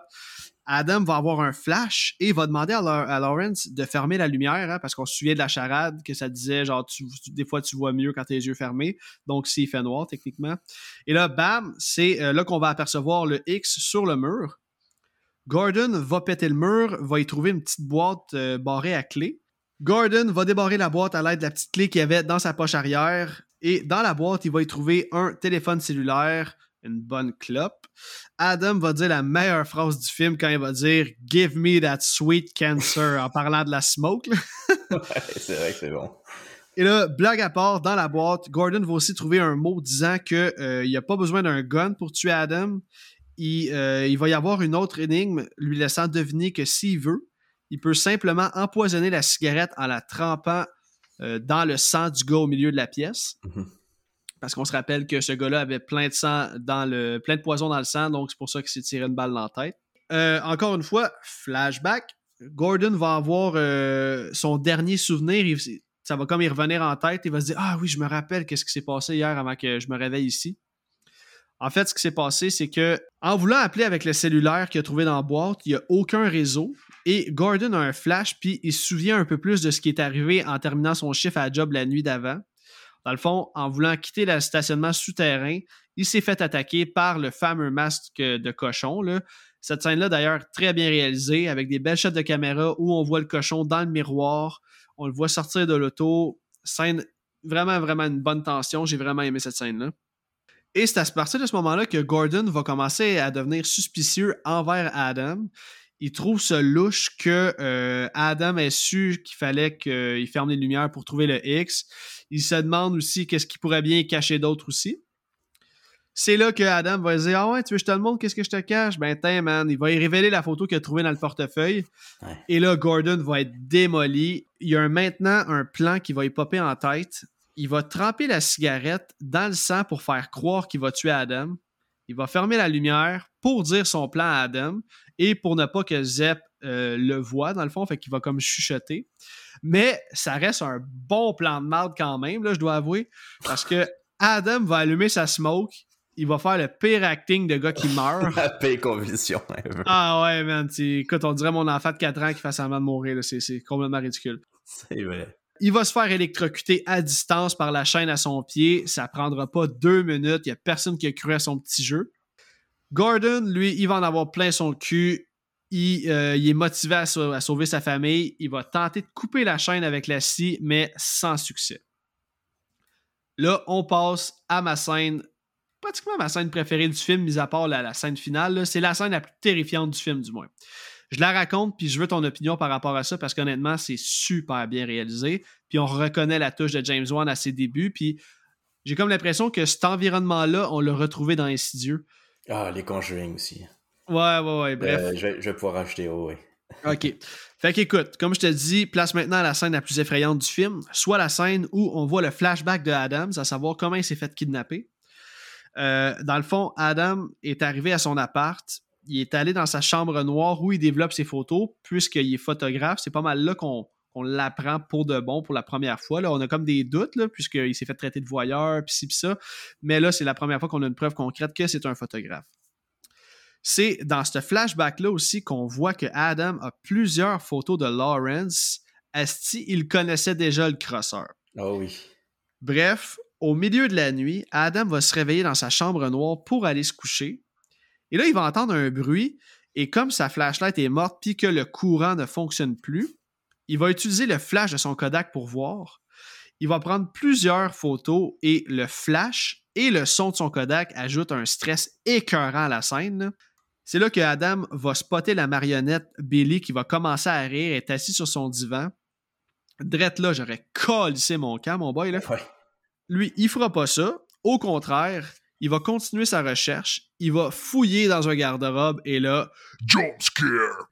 Le masque de cochon va lui sauter dessus. c'est une scène ultra efficace qui me foutu la chienne en 2004. Puis, honnêtement, encore aujourd'hui, à, mon, mes trois visionnements, cette scène-là, elle marche. Elle marche ah, complètement. Hein? Ah, c'est de, l'horreur pure et dure. Tu sais quand est-ce que le cochon va popper, mais Chris, c'est tout le temps une scène. Tu penses quoi de cette scène-là, du moment où il arrive à son appart jusqu'à euh, jusqu'au jumpscare finalement? Ah oui, non, je peux faire un bon tour. Euh, comme tu dis, on voit vraiment la maîtrise, euh, non seulement des films à venir de, James Wan, mais de l'horreur en général. si je peux revenir en parlant de moments effrayants, tu parlais tantôt que ton, ton autre moment effrayant, c'était la scène de Zep dans le garde-robe. Petite mention, je sais pas si c'est voulu, mais ça rappelle beaucoup la scène dans Black Christmas, donc le fameux, le fameux, la vue de l'œil du tueur dans le garde-robe. Tout ce qu'on voit, c'est juste l'œil. C'était filmé à peu près pareil. Donc moi, ça m'a beaucoup, beaucoup fait rappeler Black Christmas. Peut-être pas voulu, mais définitivement très très proches l'une de l'autre. Ensuite, donc on arrive dans la scène justement de l'appartement. Billy tout simplement assis, ça fait très Dead Silence qu'on va retrouver plus tard dans, dans les autres films de James Wan définitivement une touche personnelle. Euh, l'espèce de bleu, la couleur, la, peur de l'inconnu, si on veut. comme tu dis, la scène dans le noir, il leur fait dans Conjuring. Donc, si on se rappelle bien dans, Conjuring, euh, la fille voit quelque chose, personne d'autre le voit. Donc, mais tu sais qu'il y a quelque chose, tu entends les respirations et tout. Vraiment, euh, la, comme je dis, la peur du noir et l'ajout du flash mémorable, très tellement bien pensé. Puis le personnage, comme par hasard, c'est sa personnalité, c'est sa profession. Donc, euh, que de rajouter de plus que effectivement, chaque fois qu'on le réécoute, je pense que comme plusieurs des films de James Wan, ça t'anticipe, tu sais que ça va arriver. C'est quand même trop, euh, trop fort. Ça étale beaucoup trop sur la peur. Non, ben d'accord, man. Puis semble-t-il que euh, j'ai jamais vu ce film-là, mais la scène du, euh, des, des, flashs là, qui utilisent cette lumière-là pour voir, c'est une inspiration d'un film des années comme 50, 60 peut-être. Là. Ah, c'est comme si l'idée était déjà existante, il a comme juste fait un hommage à ce, film-là. dans son film. OK, encore une fois, de retour dans les toilettes. Le téléphone de Gordon va sonner. C'est sa fille au téléphone qui va l'informer que elle et sa mère sont détenues contre leur gré la femme de Gordon va lui dire ne crois pas Adam. Euh, elle va lui révéler que Adam le connaît depuis le début. Là, l'appel va se terminer. Gordon va confronter Adam pour savoir la vérité. Il va le traiter de menteur, mais Adam va lui dire que c'est lui le menteur. Il va lui révéler qu'il sait tout sur sa double vie, qu'il trompe sa femme. Adam va lui dire que il dit, gars, moi, là, je suis payé pour prendre des photos de gars riches comme toi qui trompent leurs femmes dans des shitty motels. C'est là aussi qu'on va voir comme un petit, euh, petit flashback de Lawrence qui se dirige à un hôtel, puis blablabla. C'est justement la fameuse fille qui, qui dévorait du regard à l'hôpital au début. Et là, Lawrence va dire, OK, mais c'est qui qui te paye, genre, pour, pour m'espionner ou peu importe? Là, Adam va dire Ah, je m'en rappelle putain, il dit C'est un grand gars noir avec une cicatrice à la gorge. C'est là qu'on comprend que euh, c'est le détective Tap qui a payé Adam pour suivre Lawrence parce que, comme on a dit tantôt, il est complètement obsédé et il veut euh, résoudre ce, ce cas-là. Ensuite de ça, Adam va trouver une photo importante où euh, on va voir Zep dessus. Lawrence va dire Chris, je le connais lui-même, il travaille au même hôpital que moi. Au même moment, le compte à rebours va se terminer. On se rappelle que Lawrence avait jusqu'à 6 heures pour tuer Adam, sinon sa femme et sa fille allaient se faire tuer. Il va rappeler Lawrence pour que Ali lui annonce qu'il a fail. Et là, Ali, de son côté, avait réussi à se détacher. Elle va réussir à voler le gun de Zep. Il va s'en suivre une petite altercation entre les deux des coups de feu vont se faire tirer et ça va attirer l'attention du détective Tap qui, on se rappelle, a une caméra pointée sur l'appartement, fait qu'il va juste comme voir des flashs de lumière, il va comprendre qu'il y a des coups de feu qui se tirent. Il va donc arriver en renfort et il va se, en rentrant dans l'appart, il va se cacher derrière la plus petite poutre qu'il aurait pu trouver. Ah ouais, hein? qui était à découvert. Sérieux, là, c'était genre. Euh, c'est complètement ridicule. C'est une bonne maison en plus, là. Ouais, ouais, c'est ça. Ben, genre de condo, là, tu sais, un genre de loft, là, ouais, c'est ça. Bref, là, il va y avoir des échanges de coups de feu à la Walking Dead, c'est-à-dire qu'il n'y a personne qui se touche. Ouais. le détective Tap et Zep vont se battre. Ça fait bizarre de dire tout le temps Tap et Zep, là, mais euh, on comprend de qui je parle. Mhm. Le détective va manger un vase à la tête, ce qui va permettre à Zep de pourchasser Ali et Diana qui s'étaient sauvés. Il va y ensuite. Ok, c'est ça. C'est ça que je disais tantôt quand je disais qu'il y avait une scène qui fait série B mais qu'on comprend, quand tu comprends le pourquoi du comment, c'est légitime, c'est logique, puis ça fait du sens. Il va y avoir une genre de poursuite de police, là, poursuite de char, c'est vraiment basic. Là. Ce qui est cool de savoir, c'est qu'ils ont tourné cette scène-là dans un hangar. Les autos étaient immobiles. Ce qu'ils ont fait, c'est qu'ils ont simplement fait des jeux de lumière pour recréer l'effet qu'il y a des voitures qui les croisent, dans le fond en faisant bouger les lumières comme avancer, reculer, puis tout, ils ont fait des zoom in, zoom out, fait que ça donne vraiment l'impression que la voiture avance, puis que, tu en même temps, c'est shaky un peu, fait que, grâce au montage rapide où ce qu'on passe d'une voiture à l'autre, ça met l'emphase sur euh, l'action de la scène, puis on a vraiment l'impression qu'ils sont dans une poursuite, mais en, vérité, les deux voitures étaient complètement immobiles. J'ai vu dans le making-of qu'il appelait. Ça a un nom, cette technique-là. Là, je me souviens plus par cœur. Mais c'était souvent utilisé dans le cinéma. Là, puis euh, c'est justement dû à un manque de budget. Quand tu manques de budget, tu peux utiliser cette technique-là pour recréer des scènes de, euh, de poursuite. tu remarqueras, il n'y a, aucune scène extérieure dans le film, mis à part quand on voit le char arriver au hangar. Puis encore là, c'est parce qu'ils ont toutes tourné au même endroit. Même les scènes intérieures d'appartements, euh, de maison, peu importe, c'est tout des décors recréés dans le hangar. C'est vrai, c'est un film vraiment un clos, euh, claustrophobe, comme on dit. Ouais, ouais, c'était à huis clos. Ils ont eu 18 jours pour tourner ça. ils ont gaulé en tabarnak, pour vrai. Ah ouais, définitivement. Là, on approche de la scène finale. Il reste déjà juste trois pages. Euh, ben, ça fait quand même presque deux heures qu'on parle. Encore une fois, de retour dans les toilettes. Je vais essayer de décrire la scène finale du mieux que je peux parce que il s'en passe en esti du stock, OK? Fait que là, Lawrence va être complètement démoli. Lui, il avait euh, sa femme au téléphone tout le long qu'il y a eu des échanges de coups de feu puis tout. Exact, faut le mentionner. Ben oui, il est certain qu'il vient d'entendre sa femme se faire abattre au travers du téléphone. Mais là, surprise, il va se faire électrocuter à son tour. Il va genre être en convulsion. Il va avoir comme de la grosse. Comme de la. Je sais pas comment dire. Pas, pas de la salive, là, mais bref, du gros liquide blanc dans la bouche. comme s'il faisait une convulsion.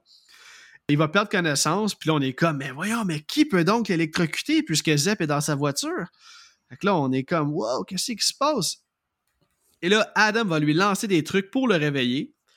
Zep euh, va, quant à lui, c'est ça, cette scène-là est comme entrecoupée. Fait que je vais comme passer d'un personnage à un autre, mais restez focus, les auditeurs, on va l'avoir. Zep va arriver à un entrepôt pourchassé par le détective Tap. Et c'est là que va arriver une, autre scène iconique. Hein. Lawrence va entendre le téléphone sonner, mais comme le téléphone est trop loin, il est incapable de répondre puis d'aider sa famille. Il va devenir fou, il va hurler et euh, c'est là qu'il va prendre la décision de prendre la scie et de se couper le pied. D'ailleurs, dans les behind the scenes, on voit qu'il s'est fait une vraie coupure parce que James Wan n'arrêtait pas de dire genre faster, faster, genre comme genre si tabarnak là. Fait que là, même s'il n'y avait pas de lame, disons sur la, la, partie où ce que lui il se chopait, mais genre ça y a quand même fait une ouverture puis on voit qu'il nous montre son il nous montre son plaster là, quand, dans une entrevue behind the scenes. Qu'est-ce que tu penses de cette scène iconique où il se chope le pied là? Je veux dire, est-ce qu'au début du film on s'attendait à le voir cette fameuse scène là Peut-être pas, mais euh, il joue bien là, j'ai même pas de doute avec ce que tu viens de raconter avec sa petite blessure. Euh, on cherchait le mot tantôt écume, il y a quasiment de l'écume qui te bat partout. Il, est complètement dévasté. Je pense que comme tu dis, la scène est très bien pensée. le, fait qu'il a entendu les coups de feu, ils ont bien fait de ne pas couper ça. C'est là que tu c'est l'inconnu, t'as aucune idée. Il te reste juste ça à faire, tu veux les rejoindre pour le peu d'espoir que t'as. Puis il a mentionné dès le début qu'il savait que c'était la solution, mais tu vois qu'il a essayé durant le film de réessayer de couper les chaînes. Tu, veux pas en arriver là, personne. Mais c'est juste que, par contre, je suis comme surpris que c'est son état d'impulsivité qui l'a fait sortir plutôt que son intelligence. Puis euh, ça, je l'aurais vu plus euh, le Gordon pas stressé, il aurait fait ça sur le side, tel tel un médecin. Mais non, là c'est vraiment la facette, j'en peux plus, je suis rendu là, puis je pense que c'est le meilleur moment pour faire ce genre d'action-là, d'ailleurs, d'être euh, complètement ailleurs. Ouais, totalement, totalement. Puis je dois dire que l'acting est fucking bon, et de la part de Lawrence, et de la part de Adam. Qui est témoin. Ah ouais, puis il est comme, que tu fous, man? Puis genre, il en revient pas. Il va chaque coup, hein? Ouais, exactement. Puis Lawrence devient de plus en plus blanc, man, avec les, genre, les poches en dessous des yeux rouges. on, le voit qu'il se vide de son sang. Il est rendu blanc comme un drap. Là. OK. Euh, pendant ce temps-là, euh, Détective Tab va réussir à rattraper Zep. Il va lui donner une bonne volée jusqu'à ce que Zep récupère son gun et ah. va tirer le détective. Tab va s'écrouler au sol, puis c'est comme ça qu'il va mourir. Et là, Lawrence, qui a maintenant couper son pied et qui est, comme j'ai dit, blanc comme un drap, va ramper jusqu'à la balle de fusil qui se trouvait par terre et va la mettre dans le gun avant de tirer Adam avec en voulant dire genre j'ai pas le choix, c'est ça les règles du. Puis une fois qu'il va l'avoir tiré, il va dire genre it's done, genre je l'ai fait, Chris, genre hey, où ma famille? Zep va arriver en même temps dans la salle de bain Gordon va lui dire genre I fucking kill you genre 20 fois. Il va même prendre le gun qui a plus de balles puis il va comme faire semblant de le tirer avec. Ça fait vraiment ah, pitié. il est mais... à terre, mon gars, il est tout pété. Ah, ça a aucun sens. Zep, quant à lui, va aller s'assurer que Adam est mort, mais il, va annoncer à Gordon qu'il est trop tard, comme t'as pas, euh, pas respecté les. C'est ça, t'as pas respecté l'échéancier. Il fallait que tu fasses ça avant 6 h là, rendu 6 h 15 là, pas que ça à faire, moi. Fait que là, surprise, man, Adam n'est pas mort et il va s'en prendre à Zep. Il va le faire tomber avant de prendre le couvercle de la toilette et de le décalisser avec. Là. Mhm. Lee Wanell, là, pour vrai, là, pour un gars qui est scénariste de base, c'est sûr que là, c'était son premier long métrage, fait qu'on le connaissait pas en tant que scénariste encore, mais vraiment bon acteur dans le film, je trouve. Il joue la rage, puis il joue la peur à la perfection. C'est un personnage qui est détestable, mais qu'on finit par être attaché à lui. Moi, j'ai vraiment beaucoup, beaucoup d'empathie, puis j'ai beaucoup de respect pour Lee Wanell dans tout ce qu'il a fait dans sa carrière, mais euh, particulièrement pour son, euh, son, son jeu d'acteur dans Décadence c'est finalement Gordon qui va ramper jusqu'à Adam, puis il va l'empêcher de continuer son massacre. Il va lui dire, en le poignant par le collet, genre, qu'il va aller chercher de l'aide. Mais le dos est plus blanc qu'un fantôme. Il a pratiquement perdu tout son sang. Genre, il rampe plus lentement qu'un escargot. Genre, good luck. Good luck with that, tu sais. Et c'est là, mesdames et messieurs, qu'on aura droit à ce qui s'avérera une des meilleures twists de l'histoire du cinéma. La musique part et let's go. Adam va trouver un enregistreur dans la poche de Zep. Dans le message, on va entendre que Zep est aussi une victime de Jigsaw. Il faisait une game lui aussi tout au long. On apprend qu'il y a du poison dans son sang et que seul Jigsaw a l'antidote.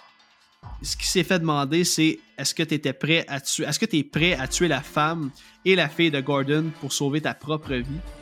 Faut croire que oui, parce que Callis, qui prenait son rôle de kidnappeur au sérieux, comme j'ai dit tantôt, là, à dire I can see you, puis la scène dans le garde-robe qui est vraiment trop into it, quand il aurait pu juste comme Home Invasion vous dire genre j'ai pas le choix. Genre. Non, il met le gun sur la tempe de la fille plein de fois. C'est ça, c'est ça. ça ouais, genre, il, dit lui, bon, mais tant qu'à faire un roleplay, m'a embarqué pour de vrai, ouais. Fait que m'a mettre une couverte sur la tête, m'a me cacher dans le garde-robe de sa fille. Et c'est quand le message va finalement dire Listen carefully, there are rules qu'on va voir Jigsaw se lever. Parce que oui, l'homme mort au milieu de la pièce depuis le début du film ne l'était pas.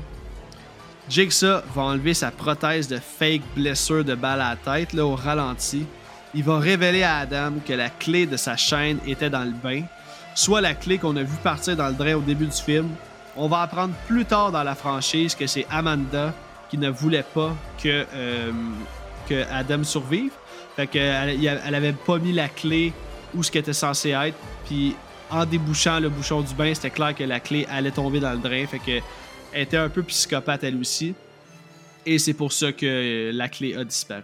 Adam va tenter euh, de, de, le tirer avec le gun de Zep, mais Jigsaw va sortir un autre lapin de son chapeau quand il va l'électrocuter une seconde fois avant de se diriger vers la sortie de la pièce et dire la fameuse phrase Game over.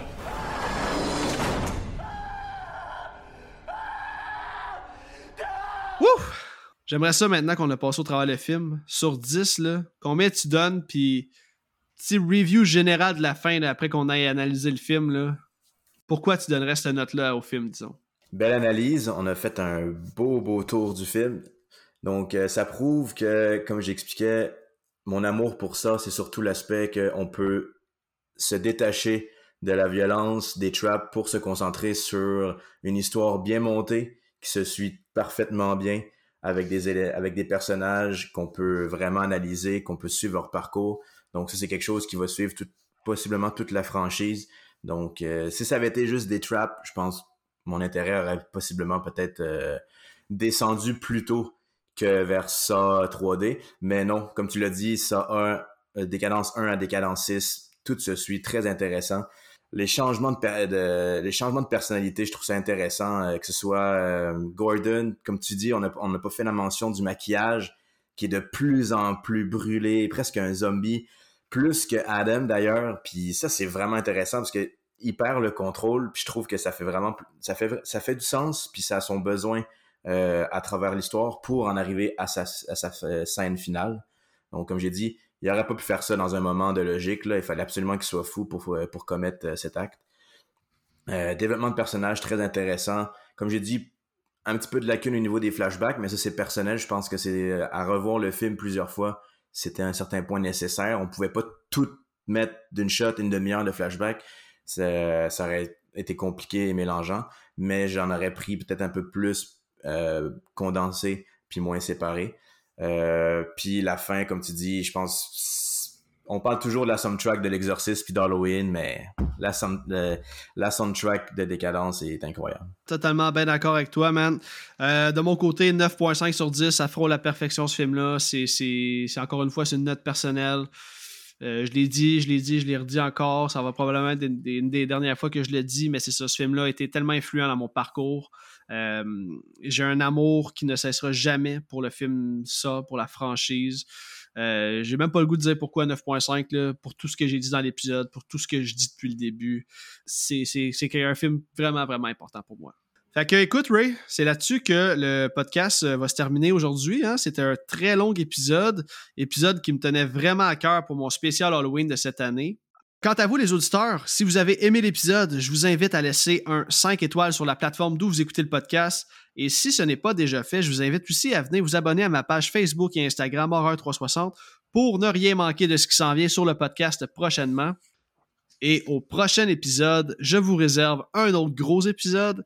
J'aurai le plaisir d'accueillir Capo du podcast Déjà Vu, que vous connaissez certainement, et un certain Julien Bernatchez, alors que les boys m'accompagneront pour couvrir le film Pearl, sorti en 2022.